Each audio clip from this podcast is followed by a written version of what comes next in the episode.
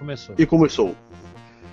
E aí, pessoal da Hyundai Mega Drive, nós estamos aqui novamente, né, nessa sexta-feira, dia 19 de 12 de 2014, às 22 horas e 4 minutos, para começar mais um MegaCast. Este é o MegaCast 1.1 e vamos falar de revistas antigas. Eu sou Daniel Gomes, dessa vez como hoster, e eu deixo aqui para apresentar, na ordem da sequência aqui que aparece na minha tela, o Bergus. E aí galera, mais uma vez nós aqui no MegaCast hoje, relembrando as saudosas revistas de videogames dos anos 80 e anos 90, né? Na época que a internet ainda não existia, era em baixa, né? Só veio aparecer um pouco mais tarde. Eu sou co-criador do portal Dream Galaxy, líder e criador do time de dublagem amadora Name Left Fandub, que é mais focado em games. E é isso aí, sem mais delongas, vamos pro bate-papo. E em seguida nós temos o Celso, o defenestador. Opa, boa noite. Todos prontos aí para nós falarmos de algumas revistas antigas? Então vamos lá.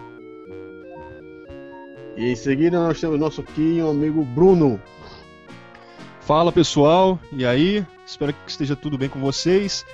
E vamos lá, vamos embora para mais um papo aí que a gente vai trocar uma, altas ideias aí sobre um assunto bem bacana. Revistas eu adorava. Não tinha muito conhecimento sobre isso, sobre o assunto, mas eu sempre estava filando a revista do vizinho e sempre comprava. Então é um assunto bacana de relembrar aí um, a, algumas aventuras do é, no, noventistas, oitentistas aí. Chamem os seus amigos, compartilhem aí a, a, a live e vamos bater altos papos aí, depois entrar com perguntas e bora lá que o papo hoje vai ser bacana. E nós temos aqui um companheiro que foi chamado para falar também sobre as revistas, o Jota. E aí galera, beleza?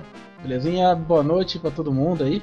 Pois é, né? Fui convidado aí, né? Na verdade, eu me insisti para ser convidado, né? Que eu tava tão com vontade de participar desse bate-papo, igual do último que vocês tiveram aí. Nossa, um ataque de nostalgia puro. E depois que vocês falaram que o assunto ia ser revista de videogame, com certeza a galera vai curtir. E quem não tá presente aí, chama a galera pra vir a, a escutar aí que o pessoal vai rolar lagriminha no canto do olho. Lembrar daquela revista que vendeu e se arrependeu hoje. então, estamos aqui, vamos falar de revistas antigas. Se você tem um problema de saúde muito sério, como asma, bronquite, coisas do tipo, saia da sala, saia da frente do computador, vá dormir, porque aqui vai ser só mofo. Porque revista boa, revista antiga, tá mofada. Então, é, só se for a sua. A, é, a minha fica guardada, que não posso deixar aberta aqui, não tem espaço. É, mas vamos lá, vamos aqui começar aqui, né? Que nós já temos aqui uma lista de perguntas, mas não deixe de deixar suas perguntas aí no, no, nos comentários do YouTube. E não esqueça também de pegar esse link que está em cima do seu navegador, que seja o Chrome, o Explorer, o Firefox, o Opera, o Safari. Pegue esse link, coloque no seu Facebook, coloque no seu Twitter, coloque no seu Alvanista, mande por, por, por carta, mande por e-mail e chame pessoas para ouvir a gente que ia falar bem ou mal das revistas de antigamente. Então, vamos começar aqui com a primeira pergunta que nós já temos aqui, que é: qual foi sua primeira revista? Eu vou deixar aqui para o nosso convidado para começar a responder a essa pergunta. Hum, a minha primeira revista, cara. Você lembra, Jota, qual foi a primeira?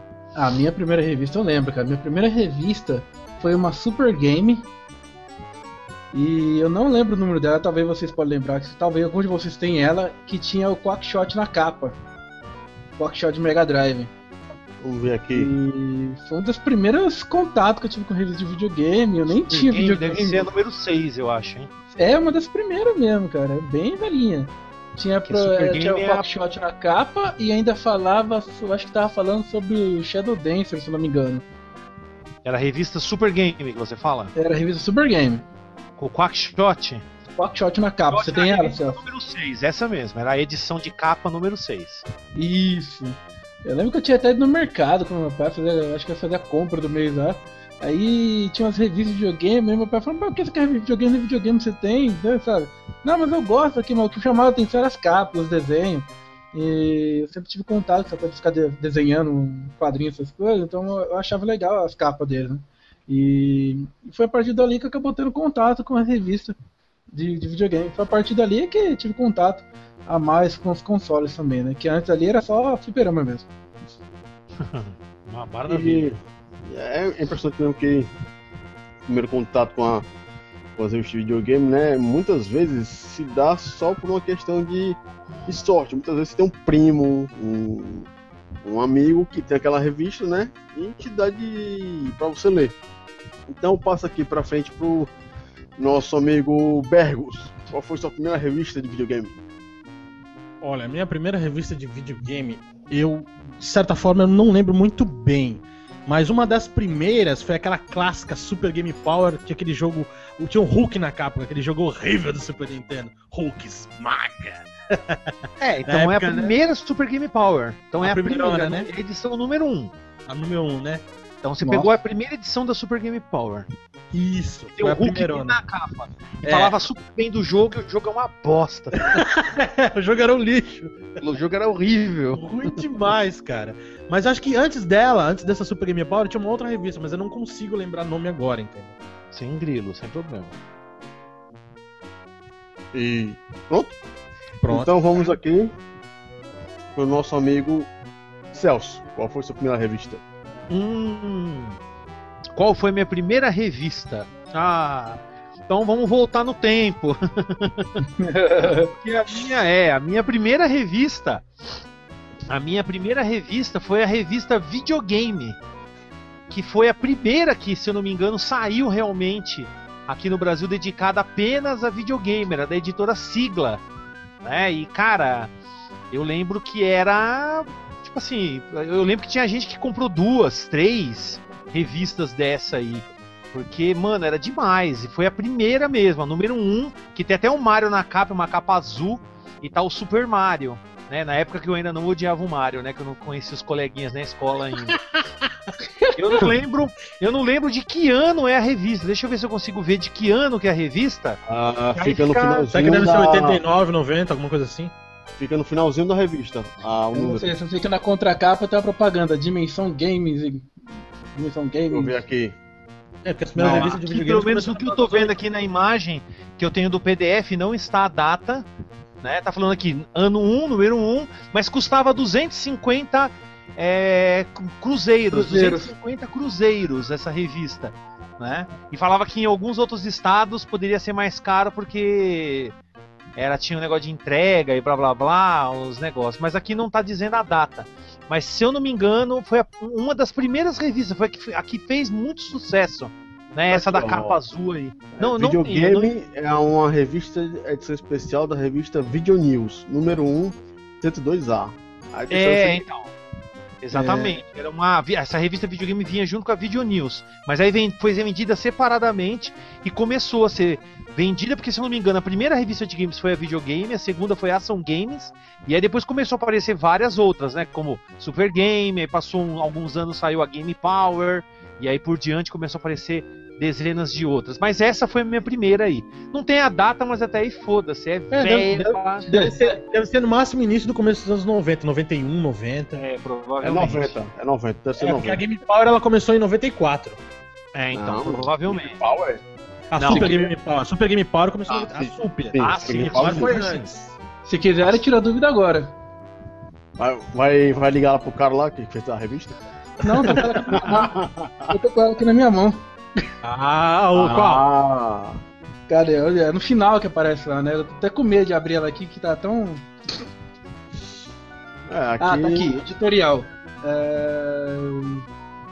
É, então eu também tava lá no mesmo lugar, não tem. Não tem não. Realmente tem não tem. Pronto, Mas gente eu lembro que isso aqui é, é 88, 89, se não me engano. pega aí o primeiro jogo que eles falam aí, que a gente sabe uma da, da data mais ou menos do jogo. Vamos lá. Bom, Olha aqui aí, a gente tá só- falando sobre Super Mario 3. o lançamento do Super Mario 3, Pronto. consoles, mostramos todos os tipos de sistemas, do Atari ao Nintendo. Provavelmente ela, Super falava Mario daquele, 3 é de, é de 90, né? Ela, ela provavelmente falava daquele filme ridículo lá, o Wizard, né? Que é aquele. Acho que é o mago dos videogames, uma merda assim, né? Isso, isso. É, praticamente tá falando do lançamento do Master System, então deve ter sido de 89. Porque o Master System É. foi saiu aqui em 89 no Brasil. É. Pronto, ó. 88? 88 Ah, ou a 89? Eu não lembro agora. Como o Mario, o Mario é de 90, então a revista deve ser entre 89 e 90. Então, É. mas os- ele tava na revista tá falando Super Mario 3. É, Super Mario 3. É, exatamente. E Então é é 90. 90, nasceu nos Estados Unidos. Tanto que a, a notícia principal dele aqui ele fala assim: a terceira geração de games chega para agitar a telinha. Conheça todas as opções de sistema de Nintendo, Sega e os incríveis acessórios para jogar. É, e não fala, e não fala do Mega Drive. Então quer dizer que o Mega Drive tava ainda sendo lançado ainda, né? Tanto que até na capa da revista tem a promoção pra ganhar Mega Drive o caralho é 4. Nossa, tem aquele monte de item de Mega Drive lá que, nossa, só faltou ter um. Pô, tá vendo? Olha o que uma um revista, da- que uma revista só faz com a nossa memória, né? Mas vamos lá, vamos continuando, né? Com mais, mais emoções revisteiras. Pronto, ó, tô vendo aqui, é o a segundo jogo que ele fala, né, do Ninja Gaiden 2. Ninja Gaiden 2, pelo Wikipedia, não sei o que eles erraram, saiu em 90. Então a revista é em 90. É, pelo-. É, porque provavelmente a videogame foi a primeira, né? Aí veio em seguida a Ação Games em 91, né? A Ação Games veio com a, a antes dela, que é a Ação em Semana. Em Ah. Semana em Ação.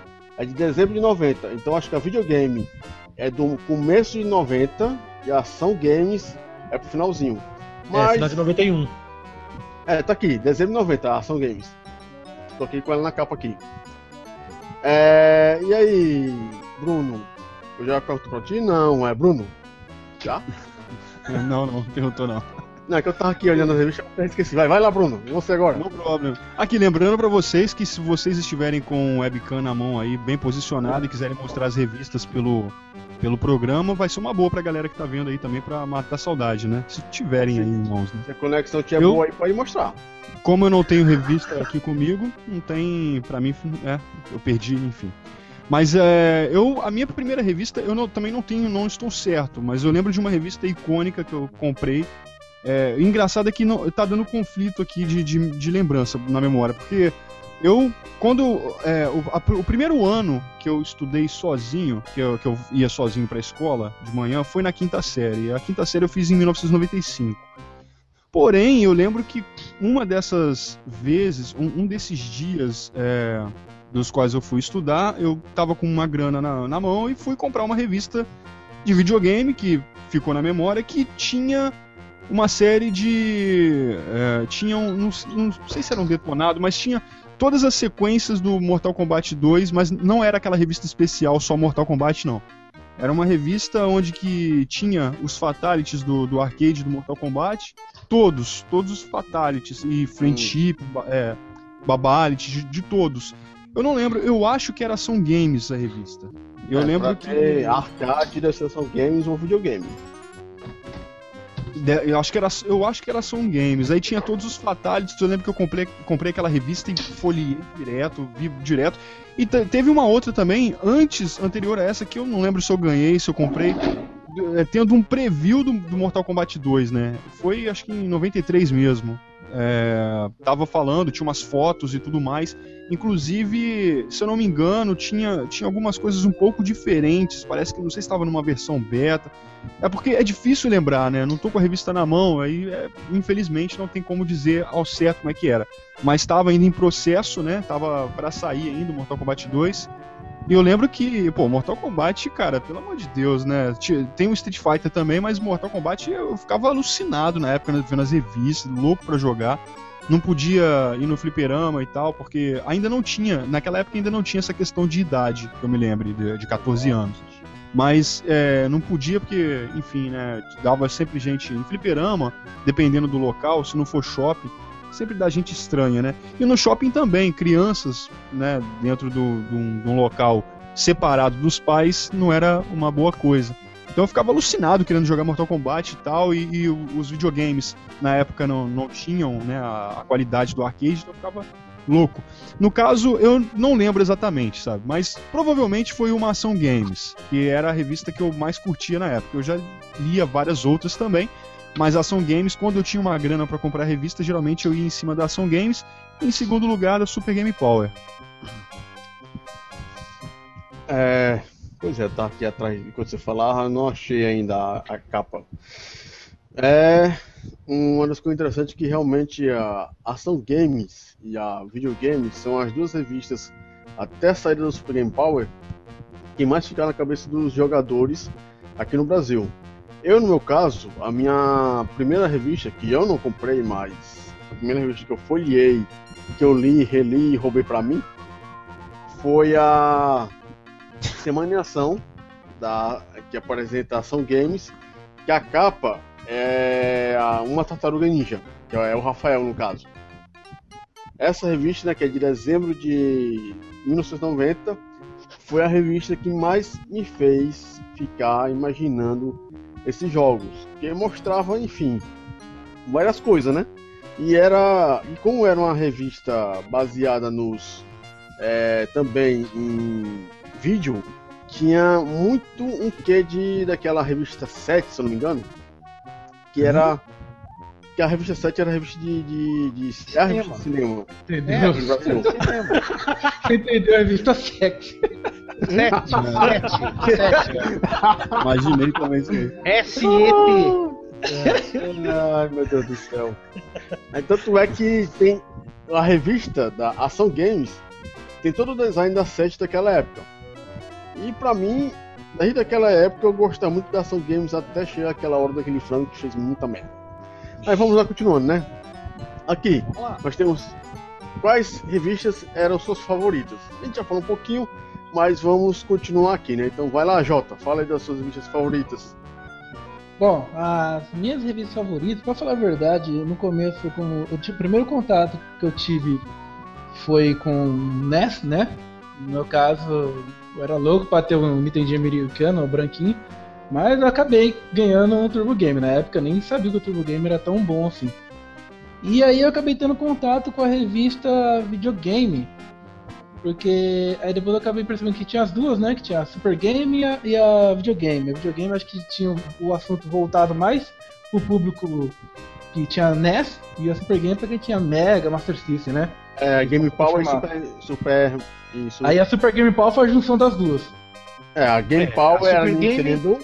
A Super Game veio primeiro, Ai, minto, só com, minto, só com. Mega Drive e Master System. Passou acho que um ano, saiu a Game Power, que era só de NES e Super isso, NES. isso, é Aí Power, depois de desculpa. 94 eles mesclaram as revistas. Isso. Né? Porque a Game Power tinha aqueles. É, o, o Baby Betinho, a Marjorie Bros. Que era da Isso. Game Power, enquanto na, na, na Super Game não tinha. Era só o chefe que era o principal lá. Aí eles Louco. juntaram tudo porque era a mesma editora, né? Então eles juntaram tudo. De vez em ter duas revistas especializadas, eles tinham uma só, especializada em tudo. É, Aí e juntou aí os quando personagens juntou, dos dois. E aí quando juntou e se tornou a Super Game Power, eu falei, nossa, tipo, a, a revista era um pouquinho mais grossa, é, tinha muito mais imagem. Aquilo para um moleque na época de escola, aquilo ali era um tesão pro olho do, do moleque, né? Então eu adorava aquilo ali. E eu acabava colecionando um monte de Super Game Power. Então eu acho que, pra mim, a Super Game Power foi uma das mais, assim, que me cativou na época, mais gostava. E pra você, Celso, qual é que mais te cativou? Cara, muitas revistas me cativaram nessa época, né? Eu, por ter falado já que no passado, eu mesmo comecei com a revista Videogame, mas quando começou a sair a Super Game, eu saí fora da videogame, ação game, porque eu comprei, a, eu tenho a ação game número 1, a videogame número 1, mais algumas edições, se eu não me engano até a sexta ou sétima, mas o que me encantou mesmo foram as revistas da Super Game, porque falavam do console que eu gostava. Pô, eu nunca, eu nunca menti sobre isso, que no- no- na, minha, na, na minha adolescência eu sempre fui ceguista. Né? Eu queria. Quem tivesse NES ou Super Nintendo era inimigo. Tinha que morrer. É que nem lá do. é que nem lá do, do. Como fala? Daquela porra lá do. Do bagulho do Rio de Janeiro lá, do. Tropa de Elite, né? Ah, se, você, se você é alemão, você é inimigo. Então, pra mim, todo mundo que tinha NES era alemão. Era inimigo. Eu tinha Mega Drive, Master System. E, porra, eu acho que, ó, as revistas que mais me cativaram foi a Super Game número 8, que tinha na capa falando uma matéria enorme do Mega CD e trazendo imagens. E, cara, eu só comprei um Sega CD por causa dessa revista. Eu nada, nada no mundo conseguia me fazer mudar de opinião, de ideia. Tanto que eu trabalhei na Nintendo e os caras meteram o pau no Sega CD. E mesmo assim, com o dinheiro que eles me pagaram, eu comprei o meu, o meu Sega CD e foda-se a Nintendo naquela época, né? Pau no cu da Nintendo. Mas essa revista realmente marcou demais, essa Super Game aí que tem na capa. Até tem o Sil, é, Silfield não, é aquele Soul Dice, né? Que é o Soul Fice aqui no, no, no Ocidente, né? No, não, mas no Ocidente é Não, Soul não, Fice, Oriente é- é, Soul Dice. É, não, Não que sei se é o contrário. Não, não, é que a versão do Sega CD é Soul Disse e a Não, versão não. do Disse. Não, É? A japonesa também tem um nome igual do, Sega- do Mega CD também. É, é só muda uma letra só lá no Oriente. É, mas é bosta, né? Vai entender. E é obviamente que também a Super Game Power marcou demais, né, cara? Porque, como o Jota mesmo mencionou, ela trazia muito mais coisas, né? Aí também te- teve a chegada aí do- dos 32 bits, Saturno, PlayStation. Acho que é por isso também que eles resolveram se unir, porque não tinha mais essa briga Sega Nintendo, né? Eles tinham que desenvolver. E, porra, a Super Game teve muitas revistas, né? Chegou a ter mais de 130 edições, né? Se não me engano, terminou na 134. Então, pô, são, foram muitas revistas. Com certeza, pra mim, foi a mais marcante, né? Junto com a Super Game, que é a que eu mais li, a Super Game e a Super Game Power. Então foram essas, pelo menos pra mim, que mais marcaram. E você, Bruno? Ah, cara, Ação Games e Super Game Power, cara. A Ação Games era a que eu mais gostava mesmo, eu costumava comprar mais ela. Eu não lembro exatamente porque, poxa, tem muito tempo, infelizmente eu não tenho minhas revistas mais, eu fico até meio puto com isso. Revista é uma das poucas coisas, cara, que eu tenho o espírito de colecionador, tá ligado?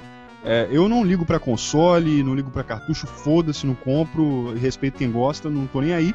Mas revista, velho, se eu tiver uma grana e, e tiver, eu souber de um sebo onde que tem bastante dessas revistas velhonas assim, eu, eu compro, velho. Compro na boa mesmo. Eu adoro ler matéria antiga. Você poder ver, cara, né, os caras falando, pô, lançamento, tipo, Street Fighter 1, tá ligado? Lançamento. Pô, é da hora, né? Mas eu lia bastante Ação Games. E a Super Game Power era a segunda que eu gostava mais por causa da- da- das histórias, né? Dos personagens, né, cara? Major Bros, Baby Betinho, Marcelo Kamikaze. Então eles escreviam uns bagulhos lá, incorporando, né, a personalidade deles e tal. Era um negócio que eu achava bem bacana. Você via a notícia e ao mesmo tempo você via né, os textos já com, é, com a personificação de cada redator ali, assim, né? Era uma coisa que eu achava bem bacana. As outras eu li também, mas eu não me lembro. Eu não acompanhava muito de perto, assim. As outras é. Às vezes eu pegava uma ou outra emprestada, ou ia, lia na própria banca, dava uma folhada na banca. Então, é, eram essas duas mesmo. Ação Games, que eu comprava, sempre que eu tinha dinheiro eu comprava Ação Games, e a Super Game Power acabava sendo a segunda aí que, que eu comprei um pouco também. Uma coisa que é interessante que a gente falar da, da, do universo Super Game Power, que teve, né, dois anos atrás, aquela matéria que falou das principais revistas de videogames que saíram no Brasil. Uma coisa que é interessante saber, né, que a gente vê que a gente- os personagens eram. A, a mulher não era aquela coisa toda. Aí caiu no imaginário do popular do, do leitor. Uma coisa que é legal, que era legal, que é legal, é que a principal revista, a Super Game Power, foi criada por um americano que veio aqui pro Brasil. Que não Uhum. sabia porra nenhuma de videogame. Ah, sim. Matthew É, o chefe, né? O chefe era um, é Isso. gringo, na verdade. né? É, o- o Matthew Matthew Shirt. E Ah, e o, o Daniel, só avisando, tá? o Pedro do História Revista, do canal História Revista, tá, tá pedindo pra. Eu, eu convidei ele pra participar, porque ele tá comentando aí no chat. E, pô, o cara tem um canal só voltado pra revista. Eu vou colocar ele aqui no nosso, nosso bate-papo. Daqui a pouco ele tá entrando. Então continua aí, mas só avisando. Temos Beleza. mais um convidado de peso. pronto. o cara manja. e aí, no caso, tipo. É, o material que a UOL lançou, né? Foi um negócio que, pelo menos pra mim, que eu acho que vocês também, foi fenomenal. Porque você ficou assim, caralho, esses caras que não sabem de porra nenhuma lançaram uma coisa quase que virou o imaginário da gente. É, é uma coisa que ficou pra história. E eu continuo aqui com Bergos. Qual foi as suas revistas favoritas? Então, é, eu não ia muito exatamente pela, pela revista em si, eu ia mais pelos games, entendeu? Aquela coisa, você ia na banca, né? A banca era, era como se fossem as locadoras. Você tava lá vendo os vários. os- a- as várias capas de revista, vendo jogos que chamavam a atenção, ou um jogo que você tinha alugado, comprado, que você desejava, você achou legal, e aí lá comprava. É, e, agora vem, vem- em mente a, a primeira revista que eu, que eu tive. Foi a Super Game, né? Uma que tem um Sonic na capa. Eu me lembrei disso agora. É que uma que falava até do Game Gear. Isso. É o número um. Primeira, foi a primeiraça, cara. É. Então, é, eu, eu consumia bastante a Super Game Power, a Ação Games, a Gamers e. É, basicamente eram essas mesmo, que eu, que eu mais consumia. Aí, assim, a Games é uma. É, a Games é um negócio bem controverso hoje em dia, né?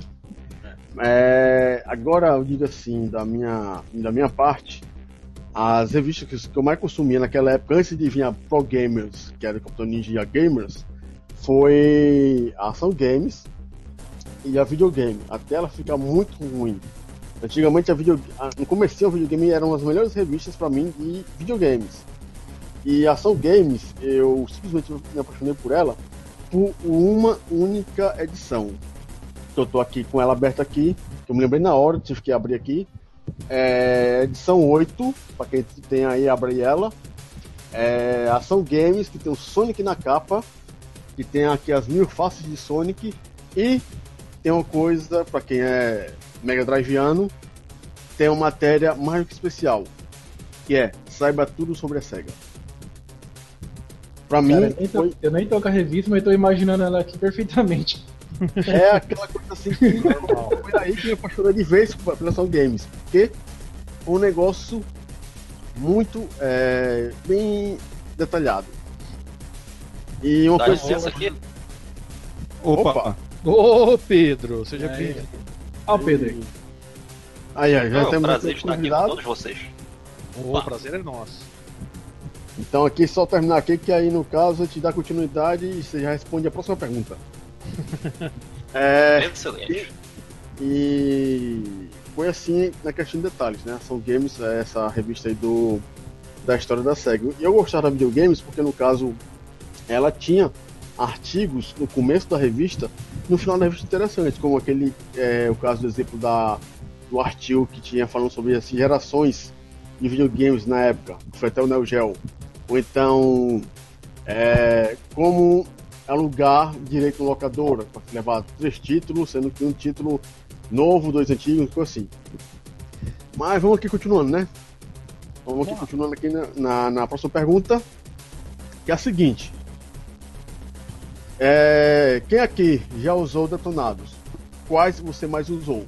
Então, para começar aqui, vamos logo pelo nosso segundo convidado, o Pedro. Você dá seu jabazinho básico e responde essa pergunta. Oi, todo mundo aí? Deixa eu ver. Lá no, no tempo que eu mais usei um detonado. Olha, eu acho que o que eu mais usei mesmo, de pegar, ler, reler, chegava numa parte que eu parava, pegava a revista e ia lá ler de novo três vezes, aí quando eu tava jogando ia ler pra não ter que ler enquanto estivesse jogando. Eu acho que foi o do Metal Gear 2 na última ação games. É, o Metal Gear Solid 2 do PlayStation 2. Nessa época, a locadora da minha rua meio que tinha uma disputa de quem zerava os jogos que chegavam lá primeiro, aí graças a essa revista eu consegui ser o primeiro a zerar o Metal Gear Solid 2. Caramba. Eita, menino. É... Agora ficou muita gente aqui eu me esqueci. O J, sim. é que eu não sou muito bom com nomes nos, nos primeiros 10 dias. Vai lá, Jota. Você, você foi um cheater? Você usou detonado? Você é um cheater. Cheatou, mano. Jota. E Cadê o Jota? Será que deu rolo É. lá? O áudio dele? caiu? Ele pode ter mutado. Será que você mutou o áudio, Jota? Jota. Deve ter caído. Bom, vamos continuando aqui. Vai lá, Celso. Eu? Ah, putz. Vamos lá então. Olha, eu acho que a revista que eu mais usei de verdade, um detonado, cara, com certeza foi aquela Nintendo World. Que eu lembro que eu, eu- foi na época que eu comecei a jogar a Super Nintendo. Depois que eu comecei a trabalhar na Nintendo e tudo mais, eu comprei um Super Nintendo e um amigo meu junto comigo comprou o, é, o Link, né? É o Zelda, né? Que é o Link to the Past. E, Sim. porra, eu joguei, cheguei no final, só que eu não cheguei a pegar todos os corações. Então o que, que eu fiz? Eu deletei o save, peguei aquela Nintendo World e fui vendo até, tipo, até chegar no final. Né, e pegar todos os corações, porque naquela revista tinha a posição de todos os corações. Só que o foda é que essas revistas elas não colocavam exatamente como você tinha que pegar, eles mostravam onde estava. Mas como pegar lá, a Super Game Power fazia muito isso. Eles botavam uns detonados, detonavam Ah, tá em tal lugar, pra chegar lá você se vira. Aí você, puta filha da mãe, esse editor, esse cara que fez isso. Mas era até legal, porque pelo menos você tinha que. Você tinha que quebrar a cabeça pra descobrir. Só de saber onde tá a posição, você fala, e agora? Como que eu faço pra entrar ali ou pra fazer? Então, com certeza foi a. Essa Nintendo World, porque também, se eu não me engano, acho que aquela Gamers também tinha feito um detonado do, do Zelda, que era uma revista é, de capa dura até, com, Sim. com todo o Zelda do 64. Gamers Book, é. Isso, Gamers Book. Nossa, perfeito. E foi do Zelda do 64. Eu também usei, porque eu já tinha jogado, chegado no final. Mas eu falei, não, mano, eu preciso. Puta, eu preciso fazer tudo, não é possível. É, eu tenho que fazer tudo. Aí eu peguei, peguei ela, comprei, aí fui seguindo cada passo. Malditas musiquinhas ficam tudo, tocando e fica. E não sei o que, e dorme no lugar, e planta árvore, e não sei o que. Mano, vai tomar no cu jogo do caralho, velho. Ó, é a Gamers Book número 4, tá? Gamers Book é número 4. Que tem até o link na capa, assim, tirando, né, a Master Ah, Sword. É. É, e ele tá tirando assim, então, cara, sensacional. Quem é que não usou, né? Acho que dificilmente alguém não pegou assim e usou um detonado de uma revista. Impossível, mano. Cara, a Gamers Book, ela era meio que a, a referência. A primeira, que foi do Final Fantasy VII, que tem mesmo tudo sobre tudo, sobre tudo que tem no jogo, ela vale ouro pros colecionadores. No Mercado do Livre, tu não acha ela por menos do que 100 reais. Porra, vou vender então. Dinheiro. Mano? encostado, dá 200 nela. Não, eu, tô- eu tenho umas quatro gamebook aqui, eu acho, guardada. É, mas vamos ver. Vamos lá, Bergos, antes que eu venda minhas revistas, fala aí. Então, cara, os, do- os dois detonados que eu mais usei na vida foi na época do Play mesmo. Eu comecei foi com é, a Gamers mesmo, quando ela tava fazendo de Final Fantasy, que foi em vários volumes, que era mais resumido. Aí depois veio a Gamers Book, que veio com aquela capa daquela cena icônica, né, que chocou os gamers na época, que do Sephiroth é, vindo do céu e, e cravando a espada na, na Iris, né, na Iris É isso. dela. Essa aí é foda. Iris ou Arif, tanto faz. É, Iris, a Iris é. E o outro foi é, de Breath of Fire 3 da Super Game Power, né? Que eu usei pra detonar o jogo, que, eu, que eu, eu me apaixonei pela saga Breath of Fire, porque eu só fui conhecer a partir do 3, eu não tinha jogado os primeiros do Super NES. Fui jogar depois. Aí me apaixonei. Mas eu ficava puto com aquele detonado daquele kamikaze, porque o cara, em altos trechos, o cara dava um resumo, é isso, isso e pronto. Mas aí tinha coisa que o cara não falava, entendeu? Ou o cara esqueceu e tu ficava ali rodando, né? Mó veneno, né? aí ficava preso, né? E antigamente, quando o inglês não era tão bom, né? Pra você ficar correndo atrás dos bagulho era um porre, velho. Isso era. Era a coisa mais chata do planeta. E você, Bruno? Ah, cara, Zelda sempre é, foi, acho que uma ação games foi é, detonado do Link to the Past de, de Super Nintendo, né, tal. E tive que usar, cara, não teve jeito. Eu, eu nunca fui assim muito de comprar detonado, sabe? Eu, eu achava bacana e tudo mais, mas engraçado, não, não era nem orgulho não, mas eu gostava mesmo de jogar e zerar sozinho. Agora, RPG não, não tem como. RPG é tudo em inglês e tudo mais. Então eu peguei lá ali, mesmo porque eu aluguei, né? O Link to the Past. Pô, alugando, você só tendo um final de semana pra jogar o bagulho, então você tem que zerar, né? Aí eu lembro que eu peguei, eu não lembro que revista que era, no, provavelmente Ação Games, mas não tenho certeza. Se vocês tiverem aí, souberem de um especial aí do, do Zelda de é, detonado de Super Nintendo. Não sei se saiu mais de uma, né? Não sei quantas revistas costumavam ficar fazendo detonado na, Zelda? na década de 90. É, Zelda do Super Nintendo. É uma ação É Game. só. Zelda. Acho que é Ação mas- Games mesmo. É Eu acho ação que é só a antiga. revista. É, a Antigona, eu acho que ela é só Zelda mesmo. Eu acho que a revista inteira é o detonado do Zelda. Hum. Aí eu fui, joguei e tal, consegui terminar usando a revista. Felizmente, né, aluguei e fui jogando, porque o problema pra mim não era a ação, né? O problema pra mim era ler aquelas patacadas lá toda e, e ir passando e sabendo onde que tem que ir. E, e como não tinha tempo, foi aí um bom uso da revista. Fora isso, eu não usei. Tinha uma revista que eu tinha comprado que tinha o detonado do Sonic Chaos, de Master System, mas eu não usei. Eu só li sobre as esmeraldas, mas eu nem lembro. Eu acho que eu nem usei aquilo porque eu também aluguei poucas vezes o Sonic Chaos, né? E o Sonic 2, as esmeraldas eu descobri sozinho, o Sonic 1 também. Eu sempre gostei de, de fazer esses bagulho, tá ligado? Sozinho. Mas é, é inevitável. É, principalmente RPG, cara. Esses RPG, ainda mais esses antigões, né, cara? É, porra, você não sabia ler inglês e tudo mais. é, e ficava difícil. Não era igual, por exemplo, o Zelda de, Nintendo 64, por exemplo, que tem até destaque, cara. O, ma- o maluco tá falando contigo, aí ele vai te dar uma pista, a, a letra fica grifada, fica com, em outra cor pra você saber qual é o bagulho que você tem que fazer, né? Então fica bem mais, mais claro pra você. E antigamente não era assim, cara. Antigamente tinha uns negócios meio que de outro mundo, né, cara? Se tivesse que mexer num arbusto no meio do nada. Do... Porra, do Castlevania, cara. É, Castlevania 2 de Nintendinho tem um lugar lá que você tem que agachar na frente do lago e ficar segurando pra baixo. Vai tomando. Velho, não dá, velho. Você, Ah, fica sabe uma coisa, lago, uma coisa que é pra esquecer. O bagulho foi muito mal projetado, aquilo ali é zoado, velho. Meu Deus do céu. Cara, não dá. Então, a assim. tradução aí, era zoada. Aí eu Cara, usei. esse Castlevania 2 também tinha um negócio de que tu falava com as pessoas, elas davam pistas erradas. E tu não sabia o que era o que, o que É era certo e o que era era errado. errada, era zoada, era Então, desconexo. é... Cara, Castlevania 2 foi uma ideia boa, mas o jogo saiu zoado. Se Saiu fosse, se fosse melhor feito, né, cara? Pô, poderia ser um jogaço, mas não, não foi, velho. então, assim, é, RPG não, não teve como, tive que usar. Então foi, no caso, essas são games aí do Link to the Past.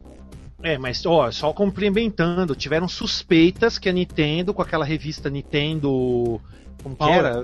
Nintendo Power. Não, tinha uma. Nintendo, tinha uma revista da Nintendo, acho que Nintendo Power, que Nintendo só Power. na revista, só nessa revista que você conseguia a- as dicas corretamente. Os caras soltavam cada parte desse Castlevania, cada cada coisinha assim, depois de muito tempo. Então, vai saber, né, se a Nintendo não tava fazendo isso na maldade, me deixando os fãs tudo maluco, né?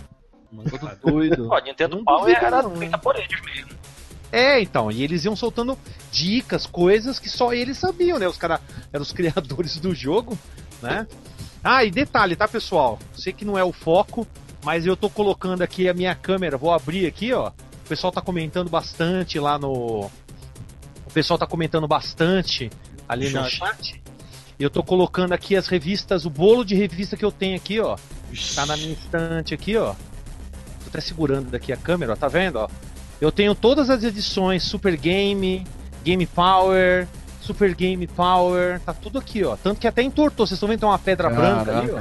Até entortou o ferro, porque revista é pesada, entendeu? E o detalhe, eu tenho mais revista de videogame do que de Playboy. eu me masturbava menos pra poder ver mais games, tá ligado? Games era mais importante que quer comparar uma revista de que custa 12 reais contra uma que custa 13,50? Aí é fácil também. É, também tem essa. Mas que a gente queria uma uma Playboy também a gente queria. Aí quem quiser, depois que eu pegue alguma coisa ali, eu vou ali e pego ali pra mostrar, entendeu? Tem bastante Pô, coisa, muito assim, tem umas revistas importadas, tem uns bagulho meio diferente, depois eu vou mostrando ali. Mas vou deixar a câmera apontada pra lá, então vamos continuando. Continua Essas aí. suas pilhas de, de game parece o primo meu com o Rock Brigade e revista de heavy metal. São dois paraísos, né? Se chegar na casa do meu primo e ver revista de metal, os bolos igual a sua, e aí na sua de videogame, fico o dia, fico o resto da vida lendo revista. Aí o pessoal, pode, o pessoal pode curtir um pouco aí também, né? É, no caso, pena que as, uma parte das minhas é, revistas de videogame eu tive que mandar embora porque tava arriando também aqui no armário. É, no caso da questão de detonados, eu só usei detonado uma só vez. Porque foi, eu sou mais hardcore, joguei Final Fantasy VIII japonês. Cheguei no ponto que eu travei. É o aí, no desespero final, eu acho que foi uma Super Game Power que fez um detonado. E esse detonado tinha justamente a parte que eu tava travado, que era no terceiro CD. Mas foi um negócio assim, eu queria jogar. é. Você falou isso, teve, teve um, teve um cara que morava perto da minha casa, velho. Ele zerou Final Fantasy VIII, cara, em japonês, sem usar nada, velho. Foi, foi na intuição, clicando nos bagulho. Eu falei, ah, tá louco, velho. Que Ah, isso, velho? Não. Eu, eu, eu, não, eu Ele precisei detonado. também, né, velho? Eu precisei de Porra. detonado. Olha o fundo do Celso ali, ó. Olha aí! Esse, esse Game é foda. Esse Gear Game é foda. Esse Gear Games aí salvou a vida de muita gente que jogou Phantasy Star do Master System. Sim, o mapa que teve nele. E teve uma videogame, se eu não me engano, que também teve um mapa do Phantasy Star. Eu não lembro qual é agora, mas teve o um mapa completo dos, dos três planetas. Isso é japonês? DC? É uma revista da, da- do Dreamcast. Parece. Eu não tô conseguindo ver. É um que, RPG pra É, isso. pra nós, só aqui no. é que tá aqui no Hangout mesmo, dá pra ver. É, Vou deixar a tela, eu vou deixar a tela inteira aqui pra ver o- as coisas dele. Mas pois é, é. Eu só tô é mostrando, desculpa, eu tava mostrando ali pro pessoal já ir vendo algumas coisas, né? essa é que tu mostrou por último, era do Dreamcast, é? Então, essa que eu mostrei por último é só de jogos de Dream- Dreamcast. Não sei se vocês viram uma entrevista com o Marcelo Kamikaze, com o chefe, acho que foi com o chefe. Que ele fala que o tinha, acho que uma, não sei se era o Marcelo Kamikaze, era um cara que que era o Marcelo Kamikaze, né? Ou provavelmente o cara que escrevia, que ele sabia ler em japonês. Então ele ia lá na Liberdade, pegar revistas como essa que eu mostrei do Dreamcast, onde já falava lá do Japão dos lançamentos. Então, por isso que a Super Game Power sempre me falava antes dos lançamentos, antes da videogame Ah, sim, e da ação é- games. Era o segredo deles, né? No Eu acho passado. que era o, era o Akira e agora. Isso, mas era um, ele tinha um outro nome, né? O, a, pessoa mesmo, Não, né? não, que- não, é outro nome, mas o. É, tinha um O personagem- personagem. Aquilo era personagem. agora. Era o que o cara falava coisa que era somente no Japão, coisa assim, o, o- o artigo dele. Isso. Mas era um cara que realmente falava japonês, então ele ia na liberdade, pegava essas revistas que vinham do Japão, e aí o cara ficava traduzindo e eles usavam isso aí. Entendeu? Eu, eu mostrei essa aqui. E aí, o detalhe, vão falando, quando tiver nova pergunta, é só é só escrever aqui no chat do, do Hangout que eu vejo, aí eu venho responder. Quando vocês forem me chamar, beleza? Aí eu vou mostrando algumas coisas lá, não vou falar nada, vão, vão conversando e eu vou mostrando, que aí o pessoal que tá assistindo fica mais interessado também, né? O pessoal que tá vendo fala, caramba, tá tendo a conversa e tá sendo mostrado alguma coisa, né? Então é bacana. E. É, Vai lá, é- continue, continue, isso. desculpa. Assim, Opa, rapidinho, isso que o Celso falou agora de que tinha um cara que sabia ler japonês, pegava a revista que vinha do Japão e tal. É engraçado isso porque a Ação Games tinha, tinha lá a sua seção também de notícias. O que eles deram de notícia errada porque eles não traduziram direito do inglês é um negócio que vocês têm que ver, olha. Enquanto um- uma revista tinha o cara que sabia japonês, o, o outro não entendia inglês direito. Ah, o melhor Olha de tudo é, o melhor de tudo é quando as- a, tanto você tinha lá o cara que não sabia inglês e o cara que sabia japonês, era quando os dois pegavam a mesma informação que vinha errado lá de fora. Como foi o caso do do o melhor caso de todos, que todo mundo sabe, foi do Shang Long do Street Fighter 2. A Que o lenda. pessoal pegou. Isso. que era o dia- foi o dia da mentira lá da EGM e o pessoal que achou que era foi verdadeiro. Todo mundo caiu nessa. Não teve um ser humano que não caiu nessa porra. E o pessoal Aliás, fazendo voodoo, né, no arcade pra jogar com essa cara. Como? A Ação Games caiu duas vezes, porque eles repetiram essa piada de 1 de abril quando saiu Street Fighter 3 e a Ação Games publicou de novo.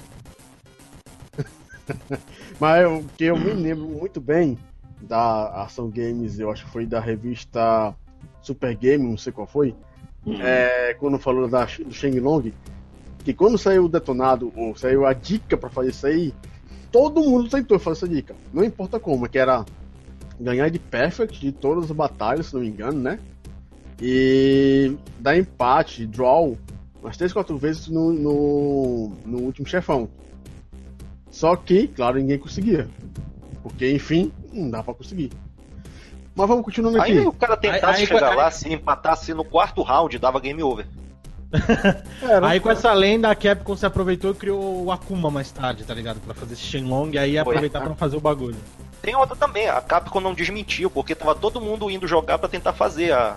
O... Pra ela era é, Shenlong vantagem, né, velho? Capcom É, aí depois, enfim, criaram o Xing Long. É, e, tipo, essa daí eu me lembro dessa revista, eu acho. Mas aqui, continuando. É, na questão de capas agora. É, qual foi a capa de revista que você mais curtiu? Eu vou logo responder aqui que simplesmente eu não me lembro. Porque eu gostei de todas as capas. Né? Personagens que estavam lá eram personagens muito massa. É Sonic, Mario, Street of Rage, é, Vector Man, Comic Zone. Quer dizer, qual é a capa que não era legal? Mas eu deixo aí pra vocês, começando pelo Pedro, qual é a capa que você mais curtia, que você mais gostou das revistas de videogame? Bem, acho que eu lembro assim, que logo me vem à cabeça foi uma da Ação Games, que foi justamente a número 50, que foi a que eles falaram do Robocop vs Exterminador, falaram do Meg do Super Nintendo. E a capa, que nessa época era, a Ação Games era maior do que todas as outras revistas, a Era capa era aquela placar. foto, eu- era a capa do era o pôster do Robocop 2, que é ele que ele quebrou uma parede e tal, naquela pose. Eu sempre gostei muito dessa foto e eles fizeram a capa da revista com essa foto. Tiveram E- outras também, que eram ilustrações, eram fotos, mas essa é a primeira que me vem à cabeça mesmo. Eu me lembro dessa daí. É, pena que eu não consegui achar uma versão em PDF. É, e você, Bergus? Olha, cara, de capas, eu também, como você, Daniel, eu acho difícil, porque é, era difícil ter uma assim mais destacada. Eu gostava de todas, assim. As, as, a Gamers fazia muitas capas legais, fazia uns desenhos assim, que nem essa, como eu falei, do Sephiroth descendo em cima da, da Ares. É, as de King of Fighters também, que a Super Game Power fazia, eu achava maneiro, né? Mas na verdade era, era ilustrações da própria SNK, né? Que eles só faziam um fundo diferenciado, né? Tinha umas de Fatal Fury também. Eu não lembro de que revista foi, uma revista muito antiga. Que tem, você lembra daqueles começos que tinha um Fatal Fury especial? Foi muito antes do Hellbolt, o especial mesmo. Que tinha o. o, ai, o Ryo Sakazaki. Aí tinha uma outra do. do, do, do- do Terry aplicando o Power, Power Wave no Gizzy. Nossa, eu achava muito foda, velho. E você, Bruno? Olha, de capa, da capa mais maneira, eu não sei, cara. Tem, é muita capa maneira. Tinha muitas ilustrações legais, tinha desenhos do Sonic, é, artes oficiais, artes de fora, né? Enfim. Tinha vários tipos de arte diferente. Da, é, eu não diria a mais maneira, vou, vou citar uma que me chamou a atenção. Uma das capas que mais me chamou a atenção pelo, pela, pelo peso foi uma capa de uma revista que eu não lembro qual, qual que era a revista, não sei se era Ação Games, mas que tinha tinha saído Mortal Kombat 2, não sei se tinha todos os fatales, não sei. Tinha o Baraka com a cabeça do Liu Kang na mão, tá ligado? Tipo, bem de perto Ah. assim, tá ligado? Era, era uma 32. ilustração. Então, era uma ilustração muito pesada assim, eu falei, nossa, caralho, tipo que porra, muito pesado isso aqui, cara. Aí ela me chamou atenção, foi uma das capas que mais me chamou atenção. Eu não diria que é a mais maneira, é, porque tem várias ilustrações maravilhosas, né? Mas é, essa foi uma que marcou, que chamou atenção, assim, pela violência, pela a violência explícita na capa do, da, da revista, né? Então Ó, é botei isso. o link aqui, é, o vídeo que eu fiz dessa revista, dessa capa aí. Opa, deixa eu ver. Já vou jogar pra galera aqui, tá bom? Pra, pra galera ver Beleza. também. A galera já vê o seu canal e vê o seu trabalho também. Eu acho que Galera, quem YouTube não quiser- aceita, não. Não aceita não? Acho Deixa que eu ver. se inscreve direto aqui na mensagem não aceita. Ó, o pessoal tá deixando umas- umas- uns comentários interessantes aqui no chat também. né? Galera, eu vou fazer o seguinte, eu vou pegar o link aqui da revista, vou a- abrir aqui o link e vou tentar jogar novamente aqui pra vocês. Torçam pra que dê certo, se vocês tiverem curiosidade, né, de ver a revista que eu falei. Daqui a pouco eu tô redirecionando aqui o link. É, e o Celso ali mostrando as revistas ali. A Ixi, Game Power. trabalho da porra. Olha a porcaria do Hulk. Ah, é, aquele primeirão que eu- a primeira revista Super Game Power, que eu- a primeirona, né? Isso. É, deixa lá ele mostrando a revista e vamos aqui, ó, Super Gamer. Que era só das coisas sobre a Game. SEGA. Sonic e Bison na capa. Essa foi perto dessa que a gente acabou de falar, Super Game 32. Outro Super Game, Street Fighter. É o Super Street Fighter 2, né, ali. Ah, essa aí, Super Shinko, a Fighter Super que 2. falou. Já foi, o Celso mostrou rapidão. Eu tinha essa. Eu tinha essa aí do. Ah, ele mostrou ali, né? Mostrou. É essa aí, a, o número 1, Super Game Power número 1 de 94 eu tinha. E vamos aqui continuando. É, enquanto ele vai lá mostrando, né? Vai perdendo, pelo menos vai perdendo um pezinho ali na barriga. Você... Galera, tá aí o link pra quem quiser conferir. Não, não foi. Não Não. Então eu vou colocar da barra watch. Vou colocar só o barra watch. Vocês, se for o barra watch pra frente, vocês já sabem como usar o link aí. Ou então fala no Foi, canal deu do, certo. do- Aí. Deu certo? Tá. Pronto. É, então vamos aqui continuando. É, você tem algum pôster? Qual? Eu vou responder assim, eu acho que eu tenho uns cinco posters, eu não sei cadê, mas eu me lembro que um que eu guardei de bem guardado foi da Aya Brea do Parasite 2, se eu não me engano. Que ela tá com a camisa semi-aberta, uma calça jeans. É dali, ficou guardadinha no fundo do meu coração. Ora, que, tipo, não, vamos e convenhamos. É, eu vou aqui perguntar pra vocês, claro, mas só uma pequena reflexão. Sexo e games tá tudo junto. Aí você pega a ação games com aquela porcaria do frango, tinha a gata gamer. Porra, a gata gamer de biquíni. Aí você tá colocando que os gamers são punheteiros.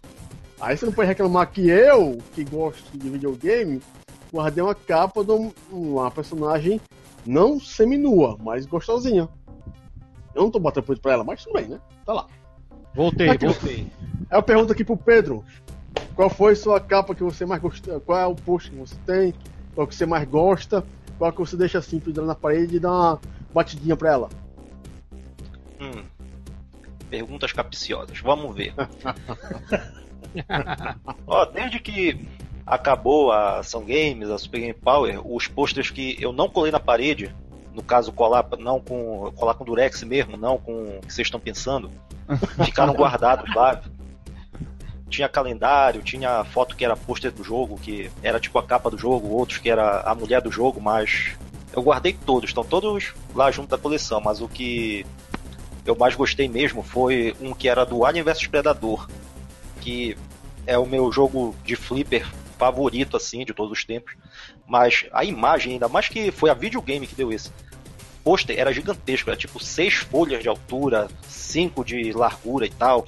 Foi uma época que vieram vários posters da Capcom. Esse foi o que eu mais gostei. O desenho também era muito bom. Agora, Mas- desses outros, claro, da- da- do resto da pergunta, tinha os da Mai, que não tem jeito, a Mai do King of Fighters lá do Fatal Fury, ela é a personagem mais homenageada até hoje. Aí depois foi a. Foi a. A, a, a Sherman do The King 97, né? Ela chegou perto. Ah, Mai é Mai, né? Obviamente, mas. Né? É, não é Quem pelo tempo que É, ela no eu- serviço. Ele tava fazendo as perninhas assim pra você ver a calcinha dela. Eu tô, eu tô vendo, eu tô vendo que o Bergus aí era. homenageava muito as, as, as femininas, as pessoas femininas. Então, vai. Fala aí, no, fale nossos seus posts favoritos.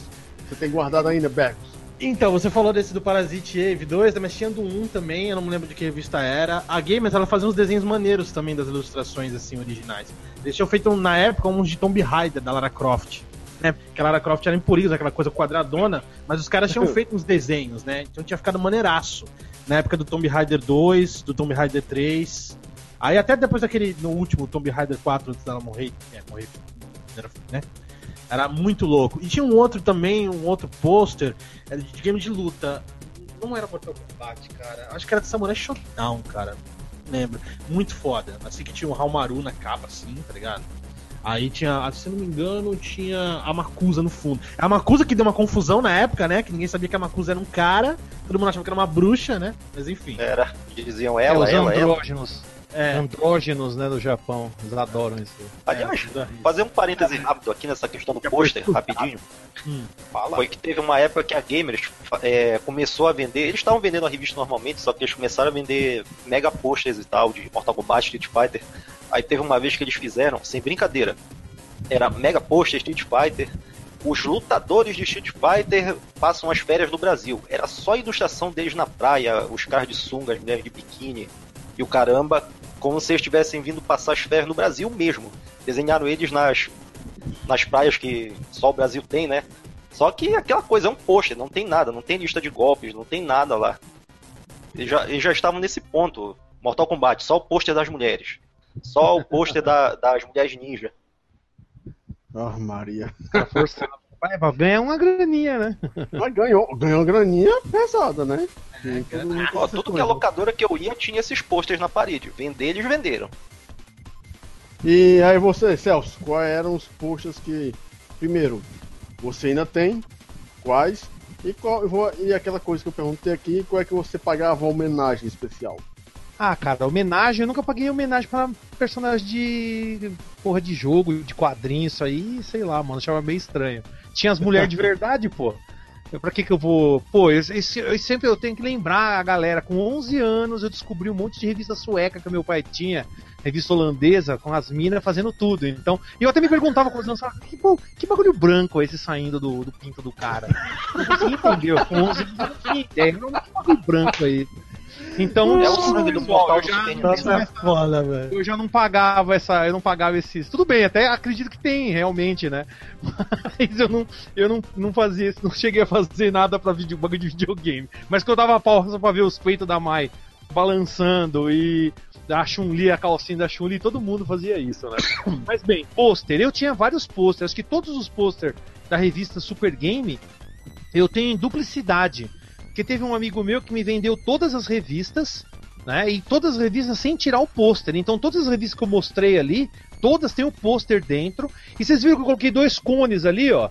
Aqueles cones que estão aí na minha na imagem da minha câmera são onde eu guardo, guardo vários posters, né? Eu tenho pôster pôster também de, de jogos de fliperama, como Super Street Fighter, Alien vs Predador. Até teve, teve o primeiro encontro da comunidade Mega Drive, eu dei alguns posters que eu tinha é, duplo, né? Que eu tinha dois do mesmo. E, pô, eu acho que na minha época, quando eu tinha. Quando eu ah, jogava, pelo menos lia essas revistas na época, eu tinha Tasmania na na parede, eu tinha do Golden Axe, é, que veio na revista, né? Super Game. E também tinha até pôster de Playboy, eu tinha umas Playboy, eu tinha a Playboy da Ma- Magna Cotroff, eu tinha colocado os pôster na parede também, tá ligado? Então eu tinha alguns pôster, mas tenho, a maioria tá tudo enrolado ali. Vocês podem ver, em cima das revistas no canto tem mais três ali, ó, roletes de posters. Eu tenho vários posters, né? Não sei se a pessoa vai querer que eu. Não sei se as pessoas vão querer que eu mostre, mas cara, eu tenho vários posters, muito pôster mesmo. Né? Eu ia naquela. Na, na- eu ia na feira que tinha aqui em São Paulo, que era só de arcades. Então, é, eu pegava vários posters do que o pessoal que ia nessa feira era quem ia comprar máquina para colocar no bar, para colocar no, no comércio. Mas eu ia lá de qualquer jeito para pegar também esses posters, porque os caras davam pôster à torta direita lá. Então, poxa, nossa, pôster, eu acho que acho que o mais que eu mais curtia mesmo era o da revista Super Game, né? Todos eram de Mega Drive, né? Que era o console que eu adorava. Não sendo Nintendo, tava ótimo, botava na parede. Não, era aquela Salex, não era essa, essa feira? Salex, exatamente, a Salex. A Salex eu fui umas. uma- acho que eu fui umas duas vezes. Na Salex peguei pôster. Eu tenho até o livrinho, quer ver, ó, da Salex? Deixa eu mostrar aqui rapidão. É que você tinha mostrado pra gente numa live sua, lembro disso. Já tá nu ele.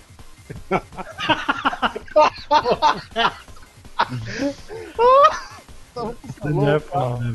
Foram fazer essa pergunta ainda agora, ó. Aí ele ficou excitado, ó.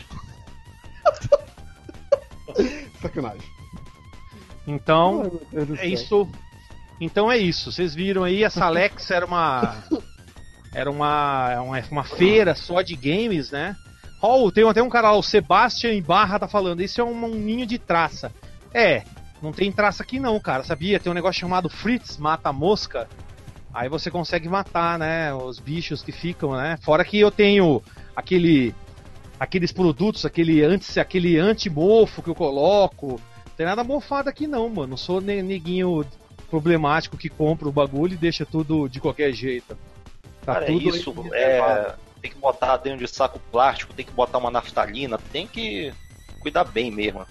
É, mas eu não tantas- coloco, mas eu não coloco o saco plástico nem na fitalina, por quê? Porque se você coloca no saco plástico, entra uma traça, entra um desses bichinhos de esse siriri, né, que pelo menos aqui em São Paulo a gente chama de siriri, aquele aleluia, aquela bosta, aquele cupim. Se entra no saquinho, ele come mesmo dentro do saquinho, tem que fechar, e se você fecha, ele pode mofar. Então eu deixo tudo aberto e sempre tô verificando, sempre passando um pano. É foda, dá trabalho, mas é a vida, né, mano? Tem jeito. Então é isso. E o Bruno? Tem pôster? Tinha pôster? Como foram? Parece que Bom, paga aí. pôster- É, cara, eu só me lembro de, de um pôster do Sonic. Eu, não, eu nunca. As revistas que eu tive, eu não lembro dos pôsteres, eu não lembro. Acho que eu deixava na revista mesmo, eu não chegava a pendurar nenhum pôster na porta. Mesmo porque também na, na época, de- dependendo do jogo, tinha negócio, aqueles negócio de família, de igreja evangélica, aquele inferno, né? Quem, quem tem parente assim sabe como é que é.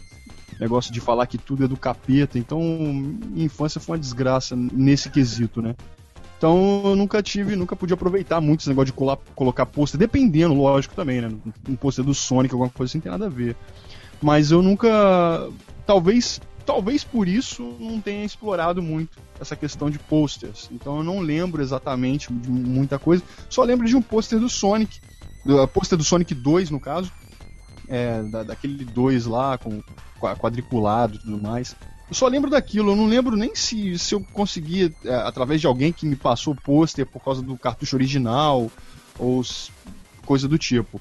Aí eu lembro só desse pôster mesmo. Lógico que tem vários, né? Enfim, eles geralmente eu, eu comprava a revista, eles ficavam na própria revista mesmo. Aí, é, pôster é um negócio bem interessante e claro que tinha os posters que. Alguns posters. Sim, realmente, eu me lembro. Agora, aqui fica outra pergunta. É, quantas revistas suas já foram para outra dimensão por terem sido emprestadas? Eu vou logo responder essa aqui. Eu não emprestava a revista. Pedro, contigo. Olha, várias. Uma delas foi uma que justamente tinha todos os golpes do Mortal 2, na época só se falava de Mortal Kombat 2, eu fiz a besteira de emprestar e me mudei daquela rua antes que eu pudesse pegá-la de volta. Agora, se eu começar a pensar e lembrar de todas, vou começar a chorar aqui. Então, por favor, próximo. Não, pode dar uma, uma passada rápida em cima do assunto. Tá? Pra chorar, não. Assim, teve uma do que foi do lançamento do Sonic 3, que eu não sei onde ela foi parar, mas também foi por causa da mudança de uma casa para outra. Teve. Tinha sempre isso, a gente ia se mudar e eu fazia questão de, de ir lá também para que não ficasse nada meu para trás. Numa dessas, ficou revista, ficou uma mesa que eu tinha lá no quarto que era muito legal essas daí também. Muitas de Street Fighter que eu só consegui encontrar de novo agora, comprando em sebo, comprando no Mercado Livre. Foram muitas, muitas. Consegui recuperar a maioria. É, é uma coisa é triste que não é pra dimensão. E você, Celso? Eu? Sim. Então, meu, meus amigos, vocês viram aí que eu tenho uma coleção grande, todos os números das revistas que eu falei. Ou seja, a dica que eu dou: não empreste nunca nada para ninguém. Se Jesus Cristo vier na sua porta, me empresta a revista e fala, vai tomar no seu cu, Jesus, seu corno, não vai pegar minha revista não, caralho. Manda ele sair fora, mano. Não, mas tem que salvar a Terra, precisar da revista. Não interessa, mano, que a Terra seja condenada, então. Não empreste nada para ninguém. Nunca empreste revista, eu nunca perdi nenhuma revista, não empresto, já me ferrei com o jogo, né? Já me ferrei bastante. Então eu tenho todas. Aí você quer vir em casa, ler, beleza? Tranquilo. Agora, pegar minha revista e levar para sua casa? Não, nem fudendo. Você vem aqui em casa, lê e vai embora sem minha revista. Jamais, mano. Não, sem chance. Né? Desculpa quem é religioso e tal, mas não quero nem saber, mano. Morre, ninguém pega minha revista. Nem Deus, nem o diabo. Sai fora. Bergus. Então, cara, já perdi uma revista assim. Era uma. Eu, eu acho que não era Super Game Power, acho que era uma Gamers. Que ensinava aqueles malditos brutalities do Ultimate Mortal 3. Eu tinha emprestado, é, na época. Sabe como é que era? Anos 90, né? Morava em rua, aí todo mundo era amigo de todo mundo, vizinhança, prédios colados, casas coladas. Aí tinha emprestado lá pros moleques no fim de semana que tinham feito o campeonato e eu não tava. Que eu tinha que viajar com os meus pais, acho que foi pro sul, na época. E prestei pros moleques. Quando eu voltei, adivinha como é que ele. Você sabe da revista? É praticamente é, naquele estado é, destroçado para poder fazer é, fogueira de festa junina. Te juro, os caras conseguiu, velho. Pelo amor de Deus, depois daquela nunca mais também. Cara, uma vez um, eu emprestei uma para um doido que ele foi me devolver, ele tinha cortado uma dica lá no, no meio da revista e tal. E, tipo, eu me transformo quando vejo isso acontecer. Eu comecei, porra, meu, por que, que tu cortou a minha revista? Por que tu não anotou no papel e guardou na tua carteira se tu queria tanto a dica, o caralho? Eu fiquei uns 5 minutos mijando em cima dele. Porra, meu, a revista não é tua, a revista é minha. Quem te deu autorização para fazer isso, meu? Porra, não pode anotar? Não, toma aqui então, coma aí cola. Pega e enfia no teu cu, agora pra tu anotar no papel e ficar guardado aí. Agora, qualquer coisa que tu pega que não é tua, tu vai cortar também? Ora, pô, fiquei nisso. Nossa, caralho, ah, agora, agora eu me lembrei de uma coisa. Faltou eu me lembrei de uma coisa. Nossa. Eu me lembrei de uma coisa. É, antes de perguntar pro Bruno, eu pego continuar. Qual era quem é o design? Era o design filha da puta que quando tinha promoção pedia pra cortar a revista no meio pra mandar carta. Nossa. Daqui é. tem lá, é promoção X, recorte esse negócio aqui e manda pra Y. Mas o recorte é a matéria do Sonic 1 todinha. Aí, beleza, vou cortar a página todinha pra mandar pro, pra, pra, pra São Paulo. Aí eu pergunto, quem, quem foi o filho da puta que imaginou um negócio desse? Então, Ah, sabe o que eu Maria. fazia? Sabe o que eu fazia, demônio? Oi. Eu pegava e comprava outra revista. Aí eu cortava e eu jogava fora a revista, porque tá cortado, já era. Por isso que eu entendo, Pedro. Mano, cortou a revista. Puta, mano, já perde pra mim e fala, nossa, acabou, essa revista não vai- não vale Não, nada. pior, é pior aqueles, aqueles posts, aqueles pseudo posts que vinha, né, com ó, o bagulho preso, e você tinha que tirar, e o bagulho não era destacável, e você coisava e Puta rasgava o bagulho. Aí era pra morrer, velho. Tinha que entortar o grampo, puxar. Ai, caramba. É uma É, merda isso é. aí, porra. O engenheiro brasileiro é um bicho muito inteligente. Vai lá, Bruno. Pois é, na história lá dos posters que veio a pergunta, aqueles que eu colei na parede, eram só mesmo os que vinham soltos. A revista vinha no plástico e tal, o pôster não vinha solto, não vinha preso com grampo, nem nada. E lá, o. E o Bruno, no caso, é, quais são as revistas que você é, deixou ir embora? Cara, eu é, também nunca gostei muito de emprestar revista é, por causa disso. Não me lembro de ter tido uma experiência ruim com revista. Não comprei muitas revistas, não colecionei, né? Hoje eu colecionaria, porque eu acho bacana você ter um acervo, né? Acho, na verdade, eu acho bacana a coleção como um todo, né? Mas revista eu acho que é bacana, que, enfim, dependendo da revista, você paga um preço barato, enfim. Acho que é um negócio legal você ver as matérias e tal. Mas eu nunca, nunca rolou isso de, de emprestar a revista e. Que eu me lembre, não, cara. Posso ter emprestado alguma coisa menor, igual esses é, detona- é, detonados, não, como é que fala? Manual de. que começou a sair depois, na década de 90, acho que na metade, na segunda metade, começou a sair negócio de manual de, de porradaria, né? Dos jogos de luta, uns negócios assim. E pode ser que um artigo Almanac, né? menorzinho. É, um negocinho. Pode ser que um negocinho desse ou outro eu tenha é, perdido sem notar, porque eu não usava muito, né? É, mas revista, as revistas mesmo assim, é, felizmente não, não tive problema. E geralmente era o contrário. Tinha um vizinho meu que comprava muitas revistas de game, inclusive a mãe dele trabalhou também, é, já chegou a ser dona da banca. E ele levava as revistas, me emprestava, eu lia, devolvia e tal. E nunca tive problema, nem tanto pra mim quanto com é, revistas dos outros e tal. Então, pra mim, sempre, é, felizmente, sempre foi tranquilo nessa questão aí. Aqui tem uma próxima pergunta. Eu vou pegar aqui, vou modificar um pouquinho dela, que foi o Z Saber que criou, e vou colocar as revistas multiplataformas para escolher só uma. Qual melhor para vocês? Qual melhor para vocês? É, qual a melhor revista de de, de videogame para vocês? A Gamers ou a Super Game Power? Eu vou colocar aqui no meio a videogame e a ação gamer, ação games, para escolher somente uma. Qual você escolheria agora? Eu vou passar primeiro pro Celso. Como, por favor, repita, Daniel. Eu tava lendo aqui os comentários, desculpa. É, eu peguei aqui a, a, a pergunta do Z Saber, né? E eu vou colocar aqui a pergunta da seguinte forma: Qual é a melhor revista de videogame para você? É a revista Videogame, que eu tô colocando aqui, um- aqui um multiplataforma. Videogame, Super Game Power, Ação Games ou Gamers? E por quê? Super Game Power. Pra mim, a Super Game Power foi uma das melhores revistas. Que eles tinham também aquele, aquele lance que era junto com a Game Pro, que é uma revista americana. Então eles pegavam dicas e coisas que vinham de revistas americanas. Eu até mostrei algumas ali, Electronic Game Mo- Monthly, né, a EGM, que até depois saiu no Brasil, que eles pegavam dicas, né, desses desses dessas revistas lá de fora. Eles tinham um conteúdo que eu achava muito bem feito, aí a, sei lá, como fala, a diagramação da revista era muito bem feita. É que eu tava com- comentando antes, né, off topic. Eu achava a Gamers muito chumbrega. Tinha umas coisas boas, mas as fotos eram as mesmas desde a primeira edição até a última. Se falasse de Resident Evil, eles usavam as mesmas fotos, não mudava. Até usavam fotos de outras revistas que eu já vi na Gamers, né?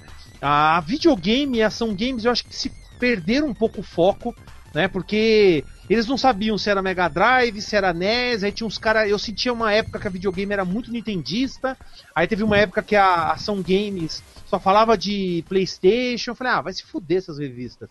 Então eu fiquei com a Super.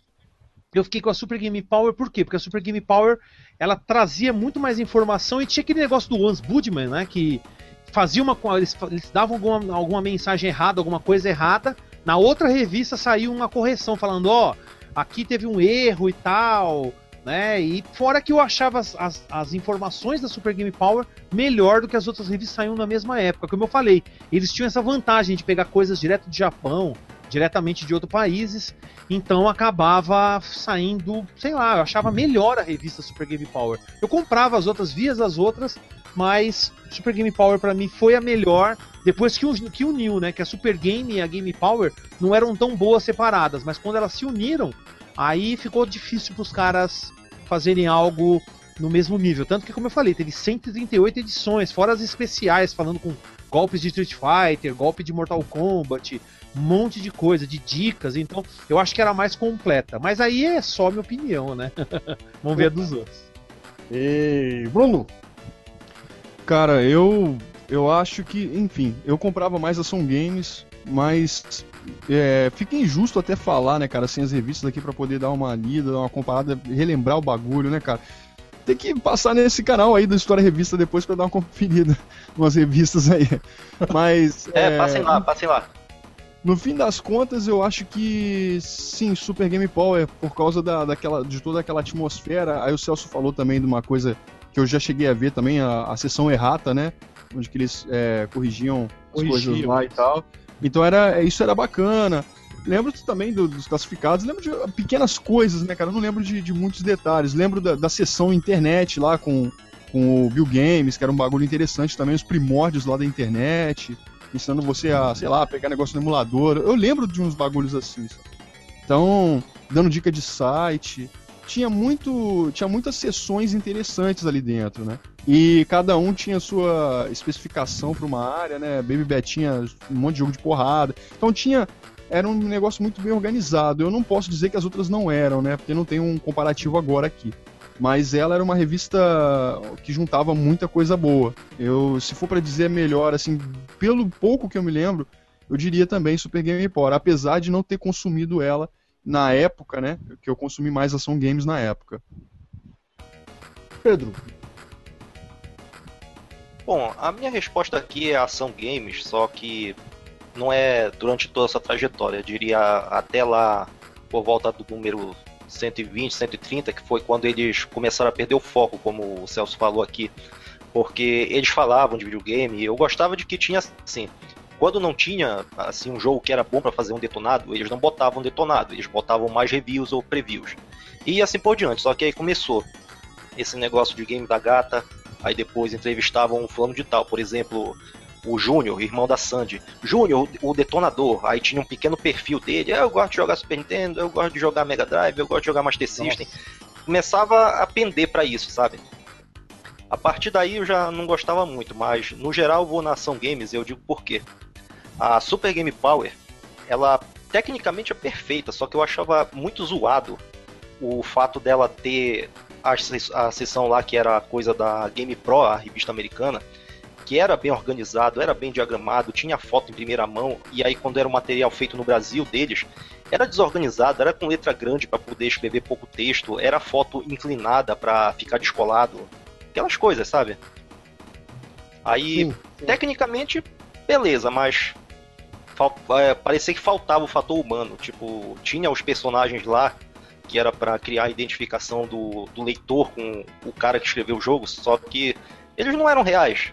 É aquela história, faltava aquilo. A gente via a Marjorie, o texto da Marjorie Bros, só que se sempre fosse ela, o texto seria sempre no mesmo estilo, mas numa edição falava de um jeito, numa, na outra falava de outro. Eu esperava que eles pelo menos fizessem a proposta dos personagens, que é um cara que entende de RPG fala de RPG, um cara que entende de jogo de luta fala de jogo de luta, só que não era assim. Aí eu prefiro ação games mesmo, que tinha videogame, mas ela parece que se contentou em ser segunda divisão. A Gamers era procurava também ser uma perfeição, só que eles puxavam muito o saco do PlayStation, tipo, se não era RPG japonês, o jogo não prestava. Se fosse do PlayStation, então é perfeito. Era meio que assim o a é, linha geral deles. Uma coisa que eu me lembrei agora da Ação Games, eu acho que a Ação Games decaiu de vez quando eles inventaram aquele frango. É. Aquele frango ali foi a derrocada final da revista da Abril. Foi a maior merda já feita em editorial pra revista de videogame. E simplesmente você escreve uma carta pra ser malhado por um boneco, isso pra mim é passar na cara do leitor que você tá chamando uma pessoa de idiota. Você aceitando É, eu isso? tenho uma teoria sobre o que foi isso. Pode falar. Eu diria que foi porque quando. Assim, a- isso começou quando a Ação Games estava perto do, da edição final, que foi a edição 171. É uma ironia isso mesmo. Tipo, chegou lá o aviso, ó, a revista vai acabar. E eles resolveram criar o frango justamente para esculachar com os leitores, como se nós fôssemos os culpados. Por que, que o culpado não é o cara que levou o Marcos Mion pra, pra jogar Soul Calibur e, e, fala- e ele falar o que achou? Por que, que o culpado não é o cara que criou o game da gata, que esperava que a gente acreditasse que a Ellen Roche gostava de jogar Super Nintendo? Hum. Por que, que nós somos os culpados se nós continuamos comprando revista? É, realmente, hein? É, É é, difícil pensar mesmo isso aí, hein? É, é, são teorias da conspiração, na verdade, né? é, Bergus, e você, faça a sua escolha. Bom, é complicado, né? É, eu acho que realmente a que mais se destacou pra mim também na época foi a Super Game Power, até por essa coisa dos personagens, que cada, cada personagem, a Majoristiano, o chefe, Majoristiano? o de Mati, é, não, Majoristiano? não, Majori Bros, isso? perdão, Marjorie Bros. Palhação! Ah, é um É, erro, é pessoal. é- Calma. É muita piada de Facebook com os bagulho aí que fica na cabeça. A Marjorie Bros, o Baby Betinho, é, o Matias lá que eu esqueci o nome, né? Então, eles eram pra cada assim, o Kamikaze, pra RPG e tudo. Mas como é, o nosso amigo falou agora há pouco, depois com o tempo eles começaram a fazer umas misturas. O que era específico pra cada área começou a misturar, entendeu? É, o Kamikaze já não jogava só RPG, jogava outro tipo de jogo. A, a Majori já não jogava só jogo de aventura ou ação, ia pra outro. Aí pra parte do Matias. Então ficou uma mistureba. Mas de certa forma, pelo editorial, é, pelos textos, a, a diagramação e, e os personagens, e até pela fama em si, eu fico pela Super Game Power mesmo. É, eu, no meu caso, é, eu fico meio complicado porque eu lia todas as revistas também. Mas eu tenho um quê em questão de fase. É, eu gosto. Eu vou escolher só uma, depois eu vou colocar as outras no meio, que foi a videogame. Eu gostava da videogame por um único simples fator. Ela era uma revista muito quadradona, beleza. É, a diagramação dela era muito básica, mas claro, né, naquele tempo era tudo feito na mão mas os artigos que vinha antes dos jogos, que vinha depois, como eu falei no comecinho do, do- do programa, eram interessantes. Teve um, um artigo que foi muito massa que eu achei, que foi o artigo falando sobre sobre é, o uso de CD-ROM é, naquela época. Teve outro artigo que falou do jogos que se transformam, filmes que se se transformavam em jogos. E era uma matéria muito extensa, de 3, 4, 5 páginas. Coisa que naquela época não era coisa típica, né? E, mas o tempo passou, a videogame ficou, ficou ruim, mas ainda assim eu gostava dela. Aí eu fiquei mais pela Gamers. Apesar da Gamers ser uma bosta em diagramação, que ali só tem estagiário de merda, só podia ser, ela tinha. Você comprava a revista por 3 reais e você passava umas 3 horas lendo, porque era só texto. Naquela época eu só queria ler. E, tipo, os detonados dele, apesar de ser detonados de, de muito confuso, que você não entende quase nada, mas tinha todo, tinha, tinha história, tinha explicando o que você tinha que fazer, você tem que fazer isso, aquilo, tá lá bem explicadinho. Diferente da Super Game Power ou da Ação Games, que o detonado era uma foto escrito embaixo, faça isso, como o Celso falou. Na Gamers era um negócio tão detalhado que, eu, se eu não me engano, eles fizeram o detonado da de Breath of Fire 3, que foi dividido em cinco revistas.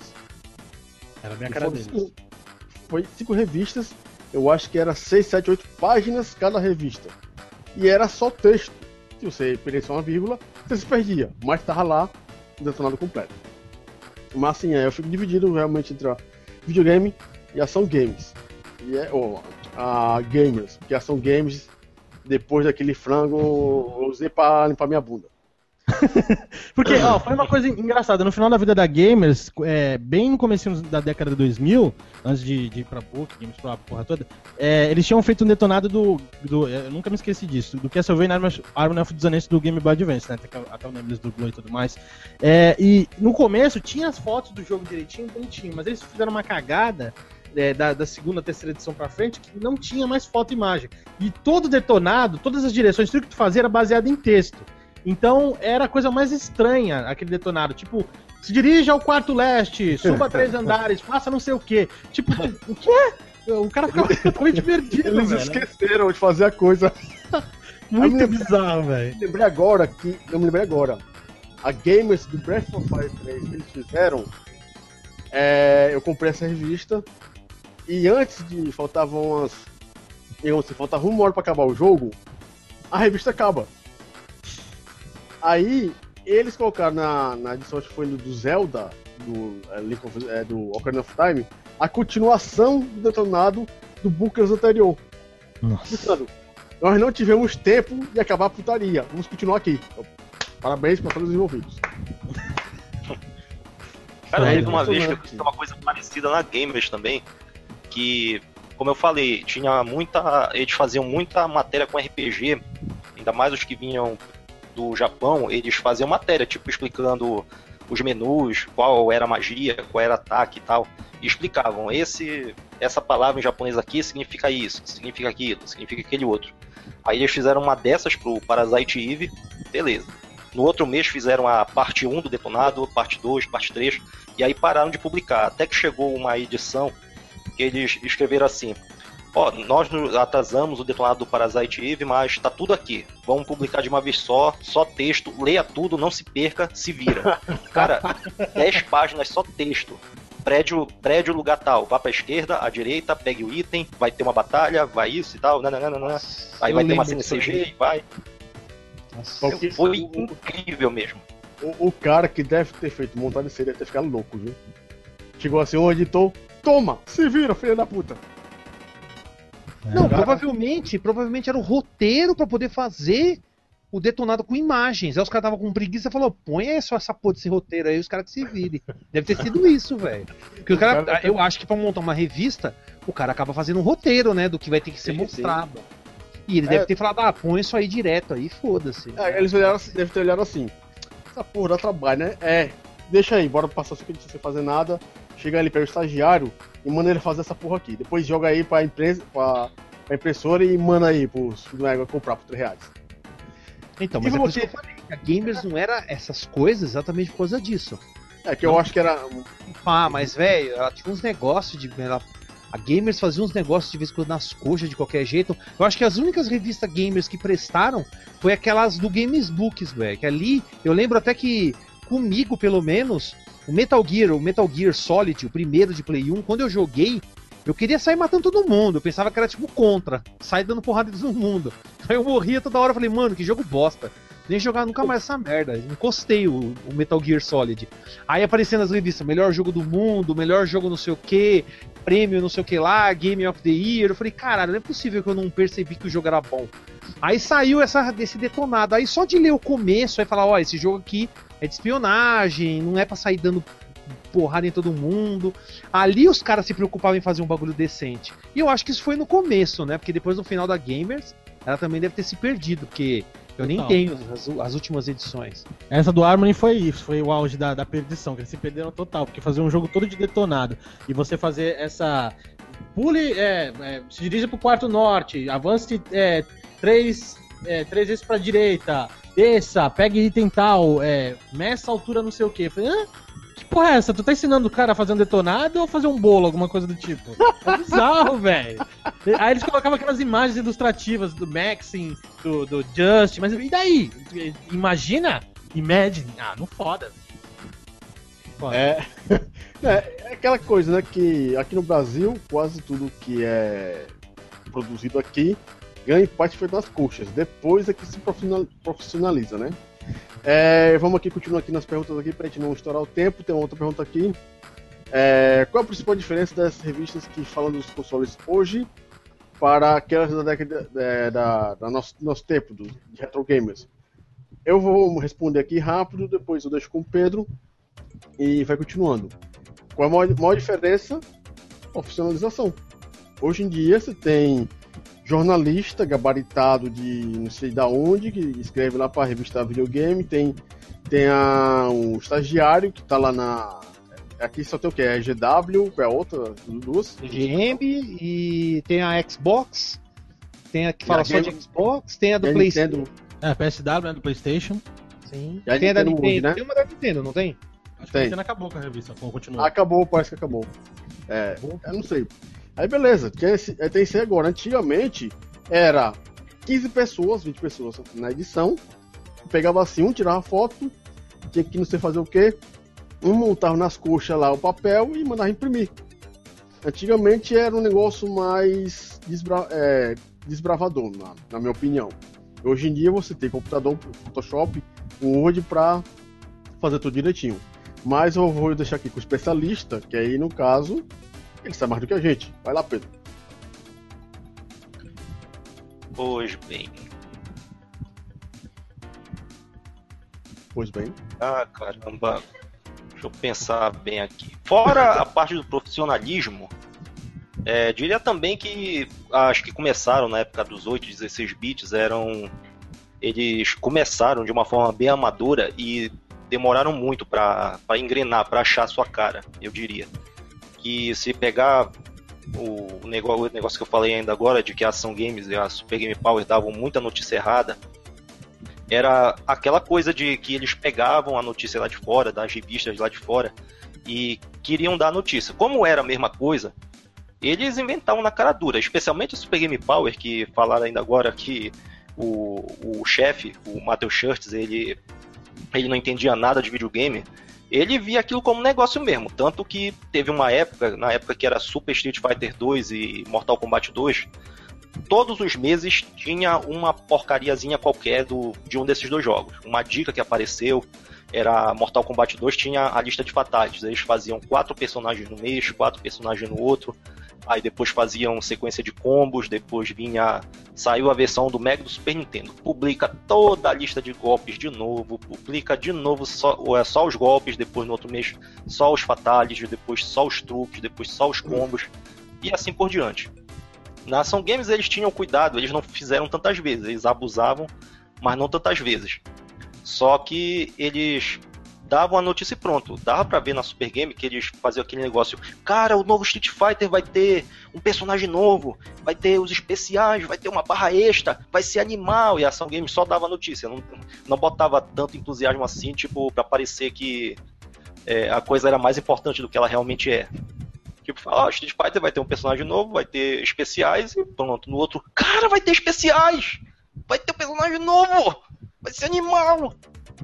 Essas coisas assim. Tanto que quando chegou a EGM Brasil, eles botaram como slogan, o slogan da, da revista. Jornalismo de videogame levado a sério. Ficava lá escrito. Ficava lá em cima escrito. E era o que eles faziam mesmo, porque tinha lançamento, tinha preview, tinha dicas, mas eles botavam artigos. É, os jogos estão muito difíceis, botavam entrevista com o designer do jogo. Eles lançavam no mês o, o jogo que todo mundo esperava, um Metal Gear, por exemplo. No outro mês eles entrevistavam o Kojima. Ele falava: Ah, tem uma parte no jogo que acho que pouca gente percebeu, que se fizer assim dá pra achar um caminho alternativo para chegar naquela parte.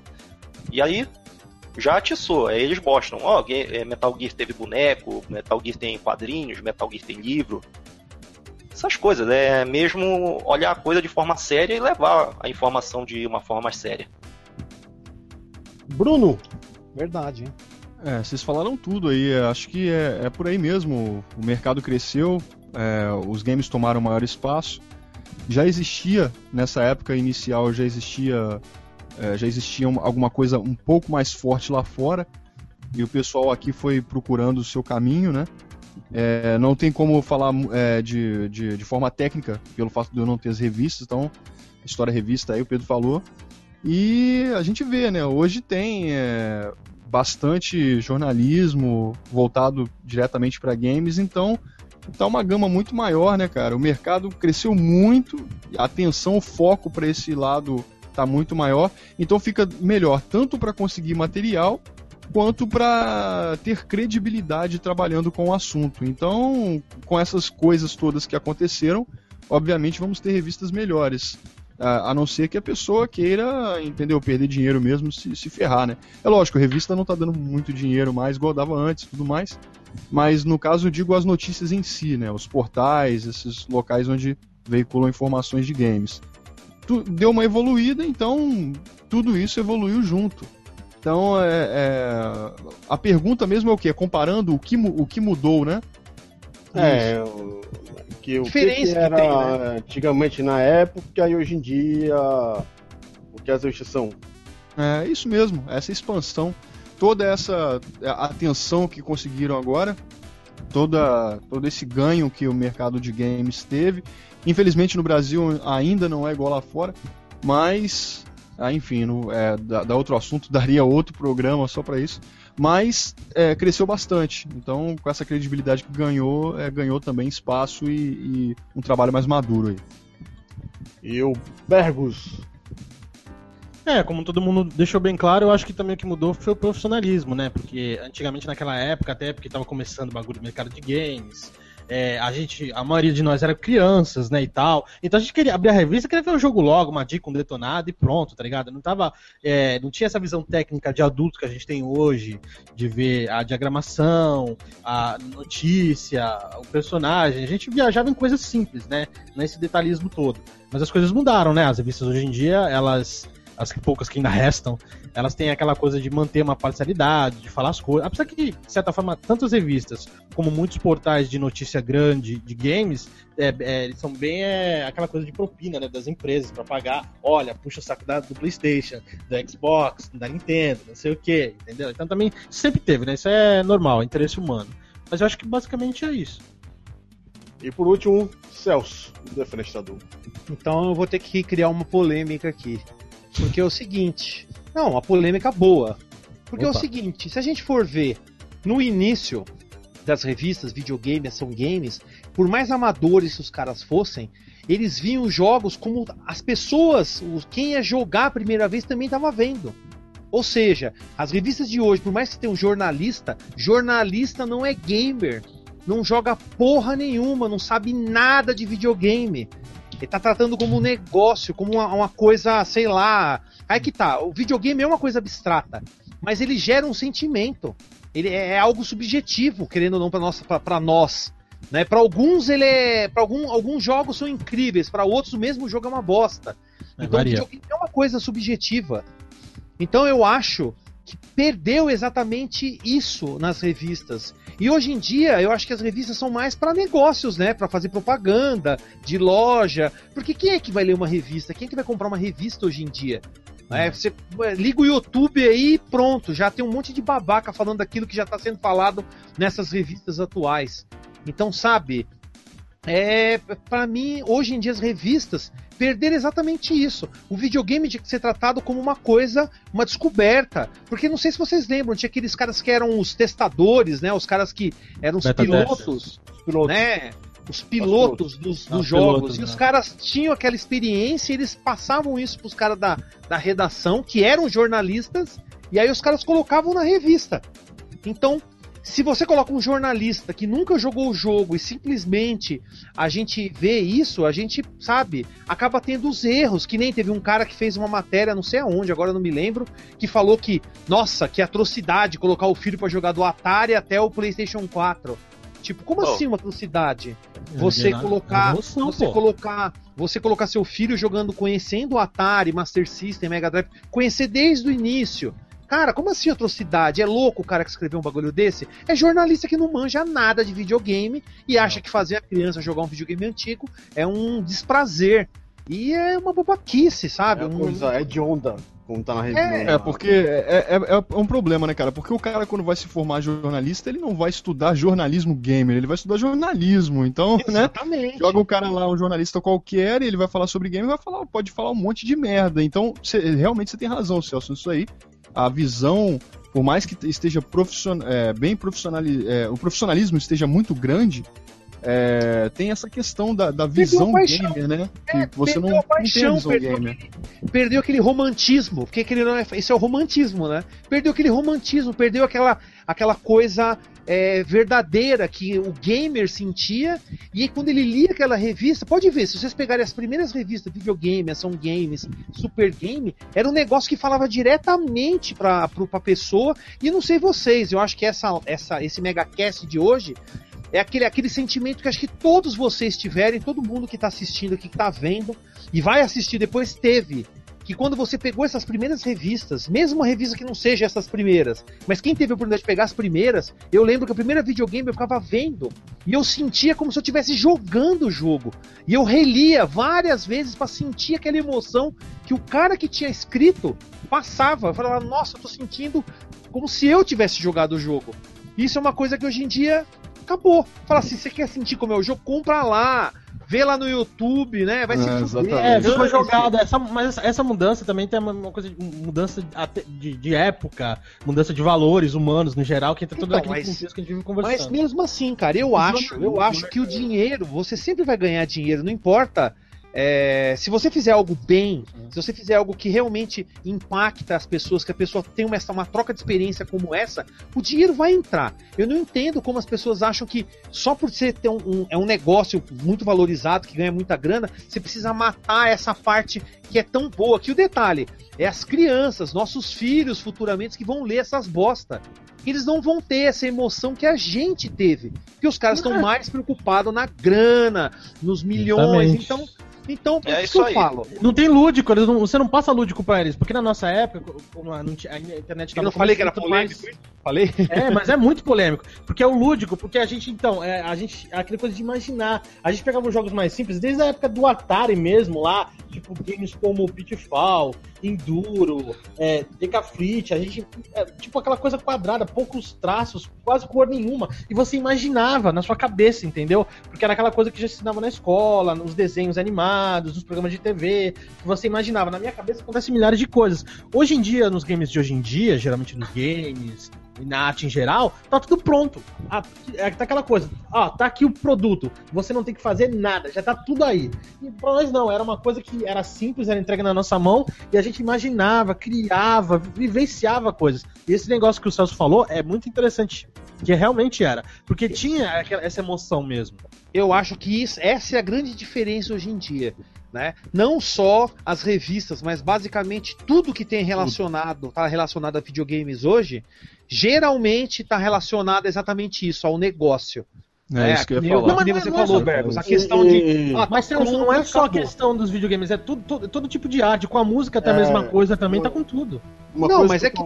Não, uma coisa que eu tô, que eu tô, vendo interessante que é o seguinte: a questão de negócio, que toda empresa tem que ganhar dinheiro. Uma coisa que eu tô percebendo muito, muito mesmo, isso é triste, é que nós temos várias fanpages na Facebook, no Alvanista, é, a gente vai ver no, no na EGM, é, IGN, é, não tem mais realmente aquela emoção quando vai analisar uma coisa, é tudo uma coisa muito técnica. Você vai ver as fanpages é, de fãs daqui do, do Brasil, eles estão mais voltados para as curtidas a receber do que gerar aquele gosto por jogar videogame. É melhor você criar, vou falar logo modo da Nintendo, a gente tem que fazer mais isso. É, é melhor você criar um post de Pokémon e Zelda que vai dar um milhão de curtidas e compartilhadas do que falar sobre Pilot Wings, F0, Goof Troop ou algum jogo do Nintendo 64, algum jogo do GameCube, porque são jogos obscuros que fã de, de, da Nintendo, que não é fã da Nintendo, porra nenhuma, não conhece. Não conhece aqueles. É, não conhece bem 07, não conhece. Não investe na, esse tipo de coisa. Tem, esse tipo de coisa tem a ver muito com individualismo. A gente vive hoje numa sociedade individualista, onde todo mundo só quer saber de si. Quer dizer, a minha fama, o meu retorno, que se for do resto. Não tem esse comprometimento que a gente tem aqui, nós, muitos de nós somos produtores de conteúdo multimídia, é o caso do Celso, eu, Shinko e outros amigos. Que a gente, a gente tá fazendo o nosso, mas a gente tem preocupação em passar essas coisas com os amigos de antigamente, as crianças de hoje, passar os valores, né, a sensação, as coisas que a gente teve, como é que vai ser. O pessoal não, é toda aquela coisa, olha, vou fazer um bagulho super mega perfeito, eu quero 50 milhões de likes de retorno, foda-se, não interessa, é a minha fama e pronto. Esse é o problema, tá ligado? Mas então, Bergos, uma coisa que eu até vou complementar e vou falar, tem mais um criador de conteúdos aqui que a gente tem que falar, Pedro. O seu Com canal, para mim, o meu canal para mim é incrível. O seu canal para mim eu, eu pago mó pau. O último vídeo que você fez não foi tão não, não é acho que é de dois dias atrás que você fez da Ação Games número 1. Foi sensacional. Ainda você fala no final do vídeo, ó, vai ver o número 2. Já fui correndo, falei, nossa, eu tenho que ver essa porra agora, senão vou ter um treco. Você passa essa emoção que eu até falei, você faz de uma forma, né? Se você não, vocês estão vendo não conhecem, eu vou colocar até um link aqui, ó. Acessem aí depois, né, seus seus noob, dá uma olhada lá É, no eu- canal do Pedro. Eu agradeço pô, as palavras pelo meu trabalho. Não, é isso. Não, e curiosamente, que nem eu criei meu. Essa novo- emoção, essa emoção que você passa falando da revista que se perdeu. A- a- geralmente as pessoas não, não, não têm mais essa, essa emoção, essa vontade de falar de forma. Não tem mesmo, é tudo maquiado, tá É. ligado? O pessoal passa as coisas Tá de forma maquiada. É, Não, inclusive, eu queria até contar uma, um caso que eu vi dia desses, que foi até um episódio aí que eu fiz, que eu botei lá também, que foi sobre a revista Gamesferas. Só lançaram duas edições dessa revista, ela era da Manchete. Ela era bem ruizinha, só que ela tem esse negócio da emoção que vocês falaram, embora usando informações erradas. É que foi um negócio assim. Eles fizeram várias análises, aí chegou, por exemplo, a do R-Type, do Master System. Jogo de nave muito bom mesmo, aí tá lá um mini detonado, só que eles botaram assim na apresentação. Você é um piloto espacial. O universo está em guerra. Aí conta a história de um jeito bacana mesmo, daquele que tu assiste, pô, esse jogo parece que é muito bom mesmo, mas tu vai vendo, vai vendo. Só que eles erraram uma coisinha que da tradução do texto que passa no final, que aparece escrito em inglês, é seu nome vai ficar, your name Will He-Man. Eles acharam que Will He-Man é o nome do piloto da nave. E aí, durante todo o detonado, aí todo o detonado tá escrito assim. Cara, o texto tá assim, no detonado. Agora o Will He-Man está numa caverna. Agora o Will deve destruir o Android. Tudo assim, cara, é um erro de tradução, é. Mas, cara, ele deu um. cara, ele deu um, um peso pra história, tipo, você é o Will He-Man. Cara, o piloto vai agora entrar numa caverna, o Império Baido. Isso foi legal, eles botaram no outro, o Road Rash do Mega. A SEGA resolveu fazer um jogo de corrida que mistura Mad Max com uma outra coisa lá, e assim nasceu o Road Rash. Você está na estrada, a estrada é perigosa, a estrada vai acabar com sua vida. E é, todo, é tudo assim o texto. Cara, o Road Rash não é isso, é, é gente tirando racha na pista, mas eles colocando desse jeito, a gente vê uma dimensão extra no jogo, sabe? Isso falta mesmo. E, e faltou numa análise que fizeram a Super Game Power fez do Chrono Trigger, que é um RPG que tipo tem emoção em vários momentos. Tem, por exemplo, aquela parte que a gente joga com a Luca, que ela pega a máquina do tempo, volta a um certo momento na infância dela, que para não dar spoiler, que envolve a mãe dela e tal, que eles só botavam assim a dica. Quando chegar nessa parte, aperte o botão tal, faça isso, faça aquilo. Eles não dizem o que aconteceu antes, nem o que pode acontecer e que se errar não tem volta. Mas é um momento que quando eu joguei a primeira vez, eu fiquei, eu errei e aquilo ficou na minha garganta. É um negócio terrível que acontece, a cena que vem depois também é triste pra caramba. E aí eu tipo dei reset, joguei de novo e fiz direito. E cara, eles passando assim na matéria, eles só falam isso. Nessa parte aqui jogando com a Luca, faça isso. E é um negócio que RPG passa que encanta a gente. No caso do Final Fantasy VII, a gente não teve isso, mas não tinha como ficar de boa naquela cena que o Sephiroth mata a Ares também, porque falei. é de um jeito brutal. O cara tem uma espada de 3, metros de altura e ataca a menina pelas costas. Aí não tem jeito, mas a cena da Luca tem um negócio todo do relacionamento do jogo todo, que a gente passa a entender um pouco mais da personagem, por que que ela é daquele jeito, por que que ela é uma inventora. E a invenção dela não dá certo. Ela É, vê também- tudo aquilo hoje- acontecer de novo. Hoje, hoje, hoje falta muito disso, né? Que geralmente do, do povo, principalmente a geração de hoje, a geração Z, é, de se pôr no lugar das pessoas ou dos personagens dos, dos jogos. Tá muito aquela coisa mastigada de filme qualquer, entendeu? Pessoal não se identifica com o personagem. É uma coisa. Tá lá, pronto, acabou, mais nada. Entendeu? Não tem aquela coisa que geralmente, eh, pelo menos pra mim, na nossa época, lá nos anos 80, anos 90, quando a gente jogava qualquer jogo, a gente se colocava no lugar, entendeu? Dependendo do jogo, da, da, da, da narração, pô, você se, pô, se imaginava sendo o personagem, fazendo as coisas, vivenciando a história e tudo mais, entendeu? E faz toda a diferença. E por falar em personagem, vou continuar fazer uma pergunta aqui. É, que tá aqui logo no meio aqui pra acabar logo as perguntas. É, qual foi o personagem pra vocês que mais apareceu em capas de revistas? Eu vou logo responder aqui que eu acho que o que deve ter aparecido mais foi aquele merda do Mario. Ou aquele espetado, cabelo dourado do Final Fantasy VII. Cloud, né? Cloud. É. Cloud Strife. Cloud, Cloud. Ah, pra comer, é, o pessoal que tá aí ouvindo, né? São 20 pessoas, eu vou falar uma coisa. Final Fantasy VII é uma merda. Fala aí, Pedro. Eu não diria que é uma merda, mas que ele dão mais valor pra ele do que ele merece. Mas enfim, do que eu vejo assim, eu diria que o Sonic foi o que mais apareceu durante todo esse tempo, mesmo na época que só se falava de Street Fighter e Mortal 2, mesmo na época que teve a revista só da Nintendo, a revista só da, da Sega, eu diria que foi o Sonic, porque foi tanto jogo que lançaram do Sonic e eles faziam esse negócio de não falar tudo numa edição só. Toma Sonic na capa pra vender.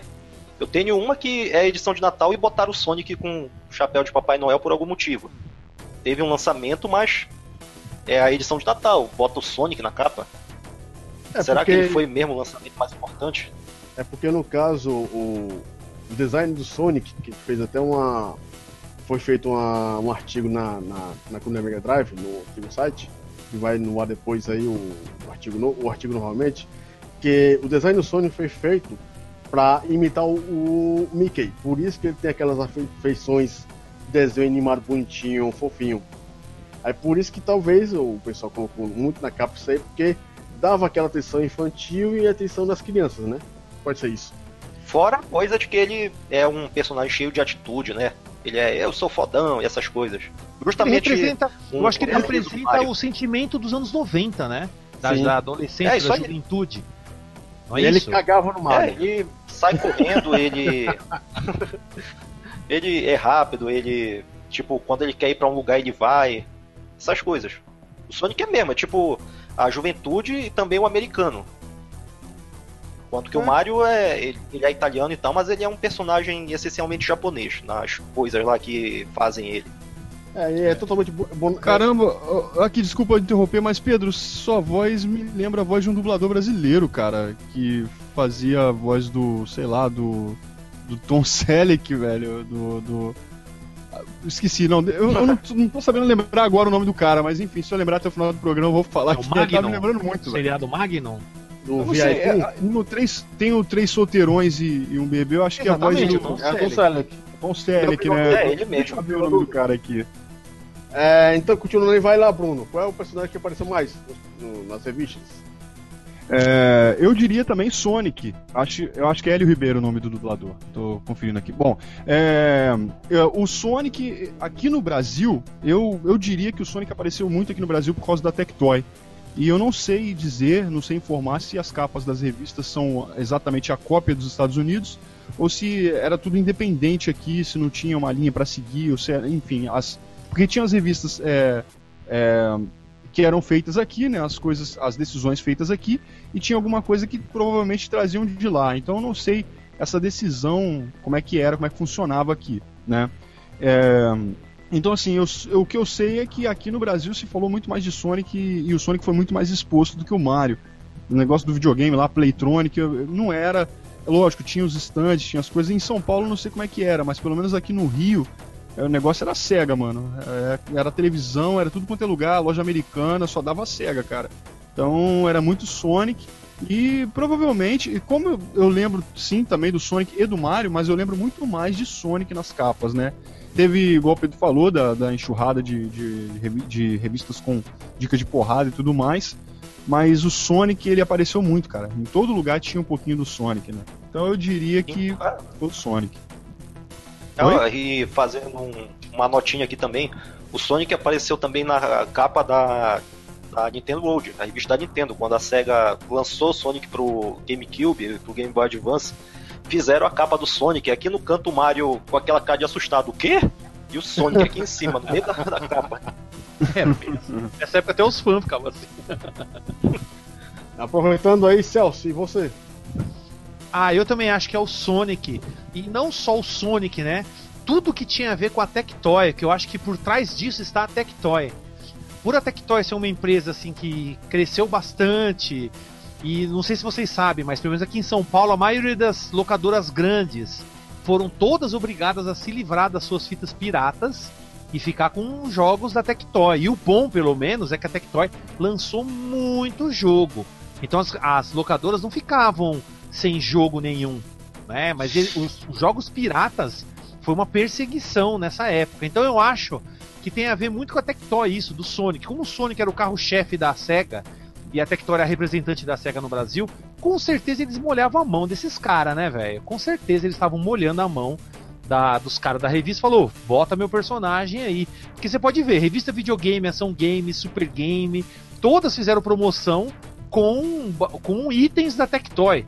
Várias, não foram uma, foram várias promoções que davam coisas da Tectoy. Ou seja, Drive, Master é, System, é, Sega estão fazendo promoção que estão dando no Mega Drive. Você acha que a revista não vai ser obrigada também a fazer uma propaganda? E vocês lembram? Eu já vi até no canal do do Pedro, tem aquelas aquelas aquelas propagandas de duas folhas. No meio da revista, você abria a revista no meio e tinha lá o bagulho da mão do Altered Beast, lá do uma mão de monstro pegando, né? Que o Mega Drive, não sei o que, e tava lá. Então, teve muito isso. Acho que tem mais influência, não por causa só do Sonic, porque lá fora ele tinha assim, essa, essas influências, né? Dos anos 90, de ter uma atitude. Aqui no Brasil, não. Foi meio que, ó, põe aí o Sonic, porque nós precisamos vender essa porra. Coisa da Tectoy, né, cara? Influência é, da Tectoy, Tectoy A Tectoy né? influenciou, né? Influenciou em muitas revistas a aparecerem esses esses, essa, esses personagens na capa, né?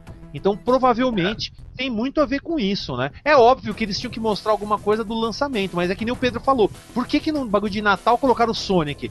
Será que não tem a Tectoy envolvida ali? Ô, bota o Sonic pra nós aí, faz uma presa, a gente faz uma é, promoção. Nessa, nessa edição de Natal aí, eu, eu lembro que tinha um lançamento de um Sonic, só que eu, eu notei que nessa edição tinha é mais propaganda que o normal. Tinha propaganda do Seca CD, por exemplo, aquele negócio lá que eles ainda estavam tentando vender. E botaram: é, vou salvar o mundo, vou, vou editar um videoclipe, depois vou sair para uma corrida. Tava lá no meio. Claro que tem a parte de que eles pagavam a propaganda para botar normalmente, mas dá destaque para esse jogo, para aquele. Também ia por fora sim. Isso é um caso que já acontecia muito lá fora só que eles pararam com isso. Foi até um caso de que tinha propaganda de um jogo que era ruim. Apareceu a propaganda numa página e na outra tava o review falando que o jogo não prestava.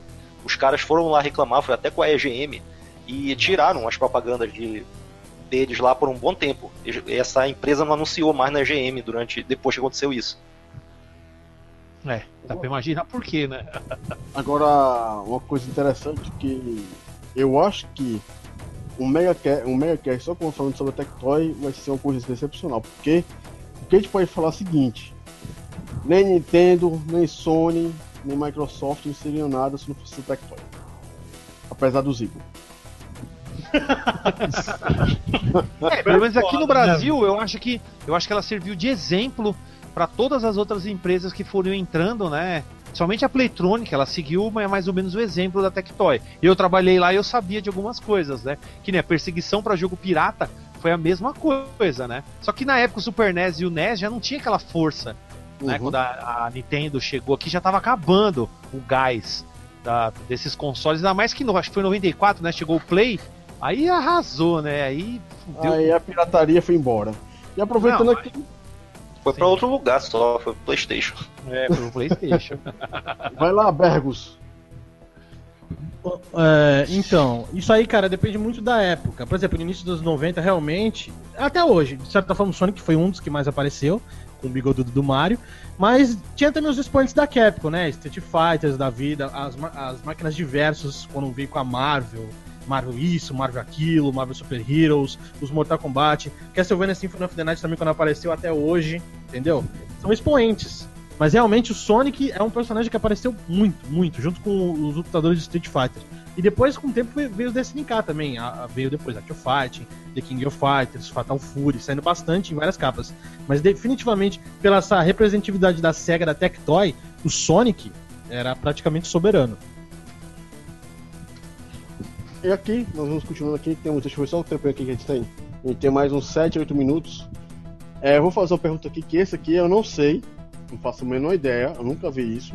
Deixa para o pessoal que comprava a revista ou realmente tem ela. Alguém se lembra da edição especial de, da Super Games sobre Street Fighter 2 que vinha com um diploma de jogador de Street Fighter? Eu não, não tenho, eu não me lembro. Não lembro não. Pedro, Celso. Hum, olha, o diploma, eu não lembro dele. Eu lembro de ter comprado uma edição que foi guia do Street Fighter e tudo mais, que tinha lá todos, foi até da época que saiu o Street Fighter Turbo. Eu lembro dessa, mas não lembro do roteiro. Ele foi até também uma. Eles juntaram dois guias que a Game Pro fez lá fora e lançaram aqui no Brasil como sendo uma coisa só. É, eu realmente, se eu citar off, o Moment Offline, não devo responder. Eu realmente não me lembro de, dela ter. Deve ter existido, né? O cara tá falando aqui, deve ter existido. Uhum. A não ser que tá, tá bebo, né, o cara? Não, provavelmente deve ter existido. É que é tanta informação que a gente esquece, né, cara? A gente vivenciou tanta coisa diferente.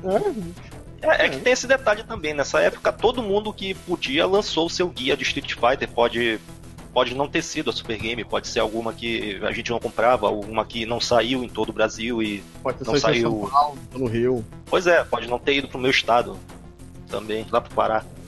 Vixe, Nossa. aí é que não deve ter ido mesmo.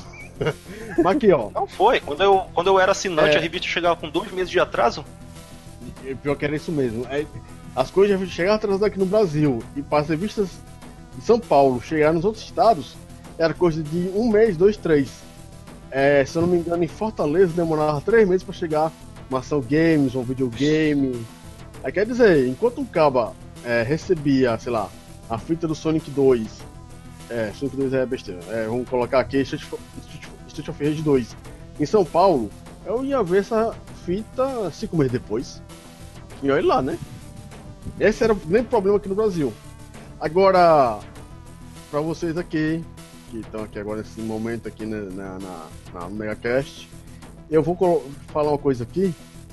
É, abri uma revista videogame, bem antiguinha, a edição número 3, para falar um pouco sobre as, as perguntas interessantes que tem nas cartas, né? Que é a coisa mirabolante. Eu não consegui pegar tudo, que eu queria estar atrás de uma pergunta em específico, mas não achei. Mas era, era legal quando o cara fazia a pergunta e eu, eu, fico, eu fico imaginando o cara que respondia, né? Se o cara falava, ah, esse deve ser um idiota completo pra uma coisa dessa. Mas, aqui ó. Aqui na Videogame 3, Nintendo Master. Qual botão continue no Master System? Qual o número do adaptador que permite colocar a fita do, do Nintendo americano no Master System? Esse cara já estar morto, né, que é, a revista tem mais de 30 anos, que é o Orlando Cordeiro Júnior, Curitiba, Paraná. Aí o pessoal responde: o botão continue não existe no Master System. Desta forma, só será possível continuar um jogo se o cartucho oferecer essa opção. É, ele aparece logo após a mensagem Game Over. Neste caso, é só selecioná-la através do controle e continuar o jogo. Quanto pe- ao adaptador de cartuchos Nintendo para Master, ele não existe. Veja mais detalhes em questões técnicas nessa edição. É, eu fico imaginando vocês aqui como leitores. Quando tá rolando uma revista dessa, ó, qual foi a pergunta mais esdrúxula que vocês pensaram em mandar para uma revista? Qualquer um, pode começar. Ah, cara, que, que a gente pensou em mandar pra revista? É, uma coisa assim que você talvez se lembre aí que você pensou assim, não, eu queria saber. Hum. Ah, houve uma época. Eu não cheguei a pensar em mandar, mas houve uma época em que eu queria saber se existia Street Fighter pra Master, né? Sempre quis saber, eu achava que tinha, tinha muita gente mentirosa na escola que falava que tinha. E eu ficava doido, né? Falando, porra, Street Fighter pra Master, será que tem? Falava que tinha na locadora X e não tinha, tá ligado? Era uma coisa, era que meio que um mito, né? Não, não, não tinha conhecimento, a gente dependia só de revista, não tinha como você se informar. Aí não cheguei a pensar em escrever isso. Mas era algo que. Era uma dúvida, pelo menos, que eu sempre tinha. Que talvez um dia, se, enfim, se fosse uma outra ocasião, talvez até tivesse pensado em mandar um negócio desse. É, o Bruno assim respondeu, eu, eu imaginei uma vez que teve um amigo meu, filho da puta, do Ceará, que tem aquele jogo Top Gear, né? O Top Gear tem aquele sempre do computador que é o Tony, que sempre aparece, né? E o filho da puta se chama Antônio. Aí ele falou o seguinte pra mim: que se você finalizar o jogo 10 vezes seguidas, seguidas, você tem o seu nome. Era sempre assim. Era sempre Seu assim. nome, seu nome permanente gravado no, no, no, no no jogo. Eu só não escrevi Altas lendas. é, nessa uma carta de mandei pra eles, porque enfim, eu, eu fiquei puto. Não, não pode, eu joguei essa porra. Dez vezes eu não gravo, mas eu acho impressionante que existia essa filha da putagem mesmo por parte dos seus amigos. Aí, alguém se lembrou de alguma coisa parecida pra mandar? Mais ninguém? Ih, Eu- já- esse negócio de lenda, de criar boato, cara, isso, aí- nossa. Eu, como eu, eu já, tem- já, Eu já zerei Mortal Kombat. toda, toda, toda hora. Cara, eu já fiz tanto, cada coisa no Mortal Kombat de arcade, cara, pra desmentir boato, velho. Eu já gastei muito dinheiro no, no, no arcade de Mortal Kombat, cara. Negócio de, de matar, de ganhar das três duplas de Perfect, a caveirinha dançar, tá ligado? Do, do, do Gorosler. Cara, era, tinha um monte de, de, de lenda, velho. Era, o, o, o bacana das lendas eram aquelas que você podia desmentir. Se você jogasse maneiro o jogo, você pudesse desmentir e calar a boca do pessoal, né? Mas aí, no caso, só tinha. no- é, nos fliperamas não tinha como você filmar. Tinha como- aliás, até teria, se você fosse um retardado, levar uma câmera de, sei lá, equivalente a dois mil reais num fliperama, um boteco cheio de drogado e, e- e gente esquisita, né? Agora, era doideira, cara, essas lendas aí. Pronto, eu achei aqui uma das perguntas que eu tava atrás. Essa daqui, qualquer pessoa que tinha revista naquela época vai se lembrar. Game Gear versus Atari. Comprei um cartucho de Game Gear e não consigo encaixá-lo no meu console Atari. Como poderei fazer isto? Essa daqui foi uma clássica que. que. Agora o que eu, eu tô achando impressionante, ó. A pergunta idiota veio também de Curitiba, Paraná. Será Cara, que tem aqui-? Eu fico me perguntando, tá ligado? Porque será que essas revistas nunca pensaram em fazer. Não, não, não acho que não deve ter pensado, porque senão teria feito. Não é possível, cara. Ou então queriam ocupar a página com essas perguntas idiotas. Porque, porra, fazer um FAQ, velho, falando, porra, equipamentos de Nintendo não são compatíveis com, com equipamentos da SEGA, não tem nada a ver, são empresas diferentes, não existe. É, lógico isso que existia os consoles, né? Aliás, existiam os joysticks, que às vezes. Eu não sei se poderia. Não, não poderia também porque é slot diferente. Geralmente podia de Atari na Sega. Mas são slots diferentes, são coisas completamente diferentes. O pessoal perguntava uns bagulho. Hoje, lógico que na época não tínhamos informação, então era um pouco difícil. Mas pra quem sabia, pra quem já manjava do, do negócio, sabia que era totalmente distinto e que nem as terceirizadas faziam equipamentos que fossem compatíveis, porque o hardware interno era totalmente diferente, né? Teria que fazer, fabricar um videogame pra encaixar no outro videogame, né? E, e ler o Uhum, código. Ia ter que fazer um outro, um hardware totalmente independente. É, é, tem possibilidade? Talvez até tivesse, mas teria que interpretar num hardware pra jogar pro outro. Seria um troço absurdo, quase dois videogames. Né? Então o pessoal poderia economizar aí é, muito, muita, muito lixo. Eu já li muito lixo, cara, nesses negócios, cara. E, e, e ri muito com esses ó, bagulhos. Agora, outra coisa massa aqui. uma aqui, Vai lá. rapidinho, uma. Foi na, foi na Gamers, uma das primeiras, né? Porque eles ainda tinham o Capitão Ninja, era tipo o mascote deles. Hum, Eles, é, o cara recebeu. Eles receberam uma carta assim, tipo. O cara perguntou: É, vocês poderiam fazer uma sessão com games pro PC.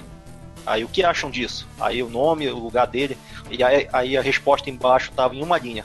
Se você se refere ao PC Farias, o único jogo que nós queremos pra ele é xadrez. E acaba. Aí eu pensei pra eles responderem assim pro cara.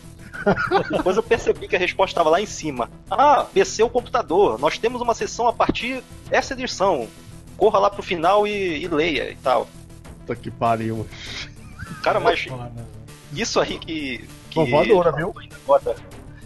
Isso foi a, foi a Gamers. Mas isso que estavam falando de que de fita do videogame tal entra no videogame tal, sem brincadeira, na Ação Games 1, que também virou episódio há pouco tempo, tem um cara que perguntou por que a Nintendo não faz um, um adaptador para pegar jogos de Mega? E eles deram a resposta: é mais fácil o Neto sair do Corinthians e ir para o São Paulo. E eles falaram um bocado de coisa assim. E aí no programa eu botei: Pois bem, cara, se tu estiver assistindo o programa aí, saiba que existe um adaptador hoje, 20 anos depois, inventaram esse adaptador para jogar Mega Drive no Super Nintendo e botei a foto do, do negócio ali do lado. Aí eu faço meio de onda, né? Por, se por acaso o cara tá vendo o programa e tal, pra ele saber que a, que a pergunta lançaram. dele virou realidade. Pois é, 20 anos depois, mas lançaram.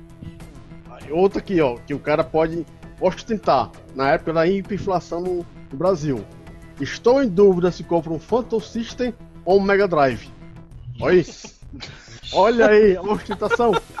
Seu noob, você tinha que comprar um Dynavision. Polystation. Compra um Polystation, que é melhor que. Dynavision. Ah, meu Deus.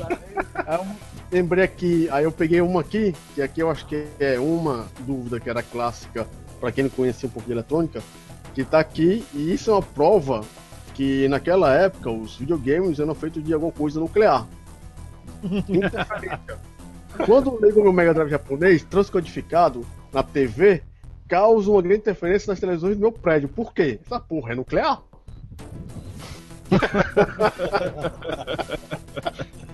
Eu lembro de um dia que responderam uma pergunta desse tipo e falaram que era pra ele chamar um pai de santo porque tem um espírito na TV dele. Porque tava dando interferência no prédio inteiro. Caralho, mas... Velho, esses Sim. caras, esses edi- os editoriais devem ter, cara, deve ter é, usado o sarcasmo mas de uma forma tão maravilhosa, velho. Deve ter, deve ter rolado Fora as muita- risadas, né? Ah, Fora as cara. risadas. O pessoal deve ter se acabado nos editoriais, cara, respondendo esses sandíssimos. esses- Ah, e o Daniel, Sim, eu é, acho, Vai lá. eu acho que eu achei a revista que o cara falou sobre Street Fighter, mas acho que não vem certificado. Que eu vou Será? mostrar aqui, ó. Ah, peraí, peraí, peraí. Aqui, só, só, só ver se o Pedro lembra, porque Ai, eu, meu Deus. eu lembrei foi repentino, assim, foi uma coisa muito retardada, assim. Você já viu, você lembra de uma revista que perguntaram, que um cara mandou uma carta perguntando por que que na vitória do Ryu passa o vento e, e o do Ken power. não, não tem? teve uma, cara, eu juro, cara, eu juro, teve uma revista, é, é, uma dessas revistas, em que o maluco mandou, um, um maluco mandou uma carta perguntando por que que na vitória do Ryu bate, tem um ventinho e na do Ken não tem. Aí o maluco, eu não lembro a resposta que o maluco deu, sabe? Mas eu, eu acho que foi uma, eu- se eu não me engano, foi uma resposta até muito legalzinha pra, pro tipo imbecil de pergunta, sabe? Mas, enfim. Aí, ó. cara, isso a gente, coisa que a gente lembra, assim, do nada. Então, revista Super, é, a Game Power, o que você está mostrando, Isso, talvez seja essa aí, ó. Só E o que- detalhe, ó, totalmente paga pela Nintendo, né? Ó, The Best Play Here, Super Nintendo Playtronic. Tá até aqui no cantinho, ó, aqui embaixo, aqui, ó. Uhum. Era a campanha da época. Electronic, ó. E ó, só, tem bastante informação. E deixa eu abrir aqui, ó, que a revista é enorme, ela tem um metro e lá vai fumaça de. Eu tive essa revista também. Quer ver, ó? Ela tem um metro e pouco. Com É várias revista informações. posta, É, ó, olha só. Olha os posters que tem. Com todos os personagens, ó. Vega, É, é- é tipo ó. Sagat matando o pai do Dan. O Bison muito louco. O Balrog com as putas de, de Las Vegas. Quer ver? Deixa eu abrir mais. Ah, eu lembro desse slogan aí, pô, bacana. Só, É você a olha assim, revista- lembrar. essa, essa revista aqui. É, e essa revista É não veio com diploma. Eu me lembro dela. Não veio Não, com não. diploma. Eu não me lembro. Olha só o tamanho, pessoal. Olha só, não dá nem pra me alcançar lá. Olha o tamanho. Mas ó, Chun-Li, Zangief, Cyclone, né? O Red Cyclone, Dalsim, mas essas imagens eram incríveis. E tem um pôster gigante, olha só. Não sei se vocês Atrás, vão é. conseguir ver. Atrás. Eu tenho até medo de rasgar essa buceta aqui. É a buceta isso aqui, A mano. Ó. buceta, viu? Rasgar. Ó, deixa eu subir aqui, deixa eu levantar um pouco, que eu acho que eu consigo. Vai pra lá, caralho, burro. Aí. Olha o tamanho do bagulho. Mas pra Não, ver, né? é. Naquela época, ó, o Rio, o Rio é tá raquítico aí, ó. É, o Rio parece que, sei lá, mano, usou drogas. É, e hoje em dia você vê o, o Street Fighter V, né? O Rio tá com uns peitos mó que não sei o que. Então, essa revista aqui, podem ver, bancada pela Playtronic, né? Como eu falei, né? Playtronic bancou aí, né? O bancou a parada, com certeza. Vamos Playtronic fechar. A Tectoy fez, eu vou fazer também. É, mas eu acho que tá certo, né? Querendo ou não, era É, uma que forma de você criar, né? Uma, fazer uma propaganda, né? Pode ver, gigante, né? A revista é enorme. Opa, acho que eu fechei errado. Vai, solta a câmera aí, vai, pode puxar aí. Agora, sim, Bastante. é, nós Bem temos as, as revistas, né? Gente vê como elas foram importantes. Uma coisa que é interessante nas é, revistas, eu acho que o conteúdo delas, o, é, para quem tem revista hoje em dia, você pode pegar em PDF ou ter elas, é história, é um livro de história. Agora, eu faço pergunta para vocês: quem é que não babava com as propagandas? Qualquer um pode responder. Qualquer as propagandas. Quais as propagandas eram legais. Acho que passava aqui no Brasil, mas se vocês quiserem ver propaganda mesmo, vocês têm que pegar as revistas americanas. Tem até é. algumas edições da, da, da EGM que eu cheguei a comprar que tem mais propaganda do que revista mesmo. Mas é de tudo. O cara, tu imagina o, o pior jogo do PlayStation, do Saturno, do Super Nintendo que tu jogou, o, o que é obscuro, ele teve uma propaganda na época que ele foi lançado. Sim. Sim. É, para quem tem o, quem tem pode fazer fazer download de torrent, vai no site de torrent que você pode baixar essas revistas AGM, Game Pro, que realmente agora é aquela coisa, né? A EGM, a revista americana, simplesmente destrói as cinco revistas brasileiras, as quatro que tinham, porque eram 150, 250 páginas de conteúdo e era conteúdo denso, não era coisa pouca não. Era uma senhora era equipe. Muita foto, muito texto, desde muita letra pequena. Era um livro, praticamente todo mês que eles tinham. A Nintendo Power, eu me lembro, é, eu não me lembro, eu peguei, né? Tem, tinha um quadrinho que era Nester e alguma coisa. É, tu sabe qual é, Pedro? Isso aí? Sei, sei, era tipo um mascote da revista, até o nome dele Nester, é de NES, do Nintendo lá. Aí no caso, uma coisa que era legal dessa, dessa, desse quadrinho era o quadrinho de propaganda dos jogos da Nintendo e eles davam dicas dos jogos ali dentro. Quer dizer, era uma propaganda que você lia e achava legal. Aí você pegar a EGM, a EGM era 250 páginas, 70 páginas era de propaganda, mas era propaganda que você olhava assim, você ficava, caralho, esse jogo é foda. Eu e propaganda bem feita, tem que falar isso também, não era simplesmente não. esse jogo foi lançado. Uma propaganda é. muito bem feita, foto produzida com atores e tal, ou então uma ilustração bacana, assim, duas páginas. Sim. E, e, e era coisa assim que você ficava. Passava a página, tinha lá, é, tipo, review. Tinha micro review, tinha review, tinha mega review, tinha detonado. A sessão de cartas era 10 páginas, a sessão de fofocas era uma página e meia, que era aquele kill, alguma coisa. Aí aqui no Brasil, você vai pegar a EGM daqui é, é, é não, não se compara com a GM americana. É uma coisa meio fraquinha. Mas a, a, minha pergunta é justamente essa. Aqui no Brasil, quem é que não pegava as revistas lá, as propagandas realmente daqui e via aquela, por exemplo, aquela Galpão, que era da Tectoy, com todos os consoles da Tectoy daquela época? Quem é que não queria uma porra daquela? É, isso era muito bom mesmo. É, ó, e o detalhe, eu lembro que eu ia numa banca em São Caetano do Sul, aqui perto da minha casa, só para comprar essas revistas EGM. Eu pegava o busão, ia para lá e comprava, era um monstro. Né? Tanto que teve até uma briga na praia, um cara ficou falando, enchendo o meu saco, não, que o som do Mega Drive é uma bosta, que o Hadouken é. Uh, uh, que, uh. Aí ficava enchendo o meu saco, eu rasguei a folha da revista, tá ligado? Eu rasguei a folha da revista e falei, mano, se você sair da minha casa agora, eu vou te espancar até você morrer, tá ligado? Eu vou, tudo que tiver aqui eu vou enfiar no seu cu. Aí ele saiu fora. É.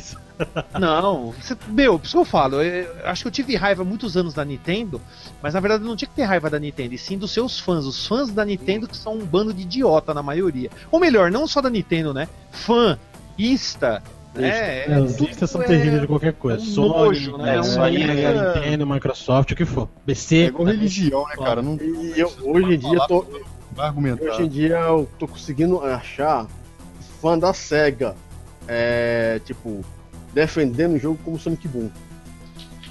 Ah, não. Beleza. Ah, sacanagem.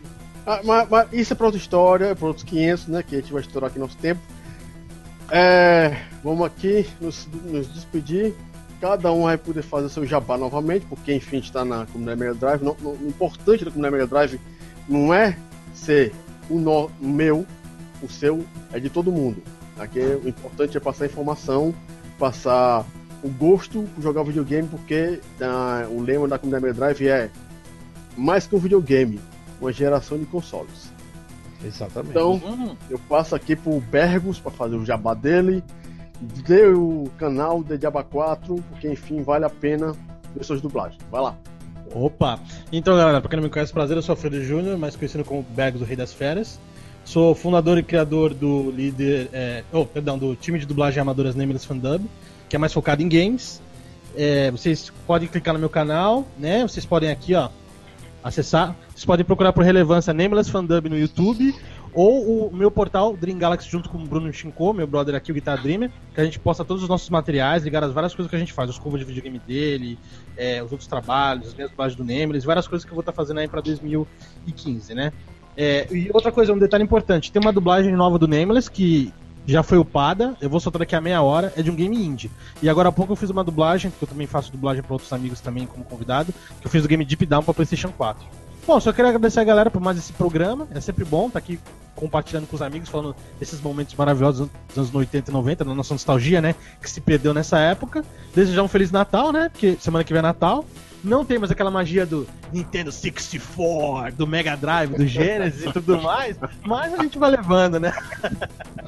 É Eu, ima- eu imaginei agora esse menino ganhando esse videogame, deve ter passado três dias comendo um videogame. Então, assim, Tinha que ver uma disputa do moleque do Blastoise e esse do Nintendo 64 pra ver quem pirou mais, tá ligado? Eu quero aí? saber quem é que transa. Essa porra! É o Daniel, agora? Daniel, Daniel Bioca. Eu trazo muitas, caralho! É, temos aí nosso amigo Celso Defenestrando com o canal dele, fanpage. Vai lá, Celso. É isso aí, pessoal. Não se esqueçam, né?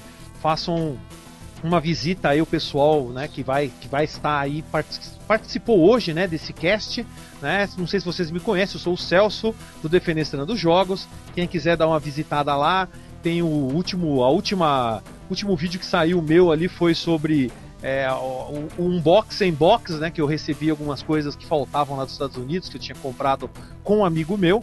Então, entrem lá, façam uma, uma, uma visita, né? Vejam os vídeos. Eu foco muito em jogos antigos, né? Nostalgia, geralmente. E também tem opiniões fortes, né? Se você não gostou, eu vou mandar você se fuder. Não interessa o que você acha. Que eu não faço esse canal. Eu não faço meu canal pra, pra encher meu ego. Eu faço canal por causa de nostalgia. Não precisa gostar de mim. Goste dos jogos que eu re- apresento. Eu sou só um mero coadjuvante. Qualquer um que viveu na época também poderia estar fazendo vídeos assim. E é óbvio, né? Visite o canal de todos, né?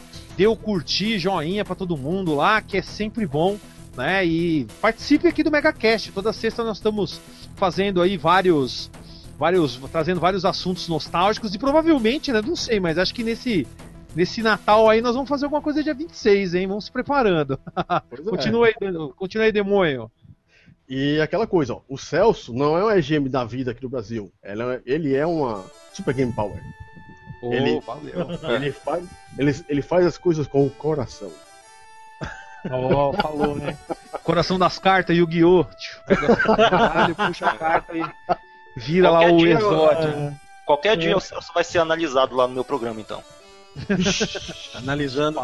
Já apareci algumas vezes, hein, Pedro? Foi muito Foi, legal foi. lá. Você me usou de. Você me usou do Dusty! Puta, achei sensacional, cara. Valeu. Oi, essa mesma foto que tá aparecendo aqui. É verdade. E, ah, é, eu vou visitar o seu canal, porque agora que mostraram ele, eu vou visitar o canal do, do Pedro, que eu nunca fui. Você não conhecia, Daniel? Nossa, ó, tem vários amigos meus que, que eu, eu divulguei, dei uma divulgada e entraram. E os caras falaram, velho, sensacional, ficaram babando. Falei, entra lá, começa a assistir, os caras estão pirando.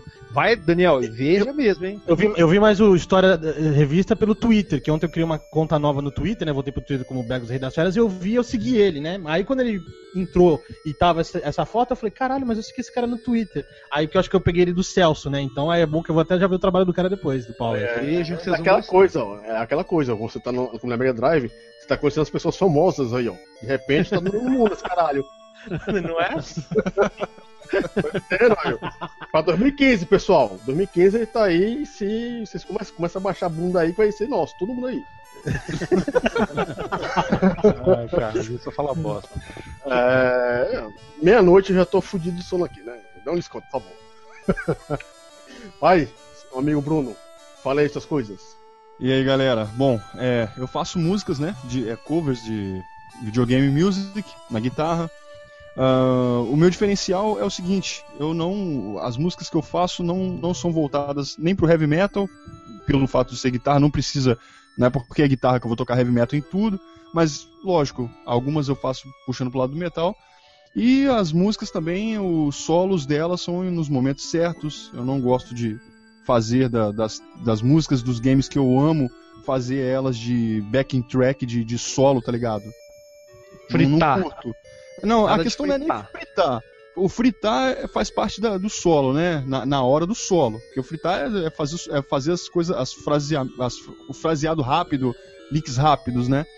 Agora, eu não gosto de. Eu não acho coerente você fazer isso a música inteira. Tipo, você toca o, a melodia e entre a, um, uma frase e outra da melodia você faz um, um, um malabarismo. A, a, música perde a característica. Então, se você gosta das músicas é, coerentes, um pouco dentro da atmosfera original, ou às vezes até um remix, mas que respeite, que você não escute uma música do, do Sonic achando que é uma música do Gaúcho da Fronteira, tá ligado?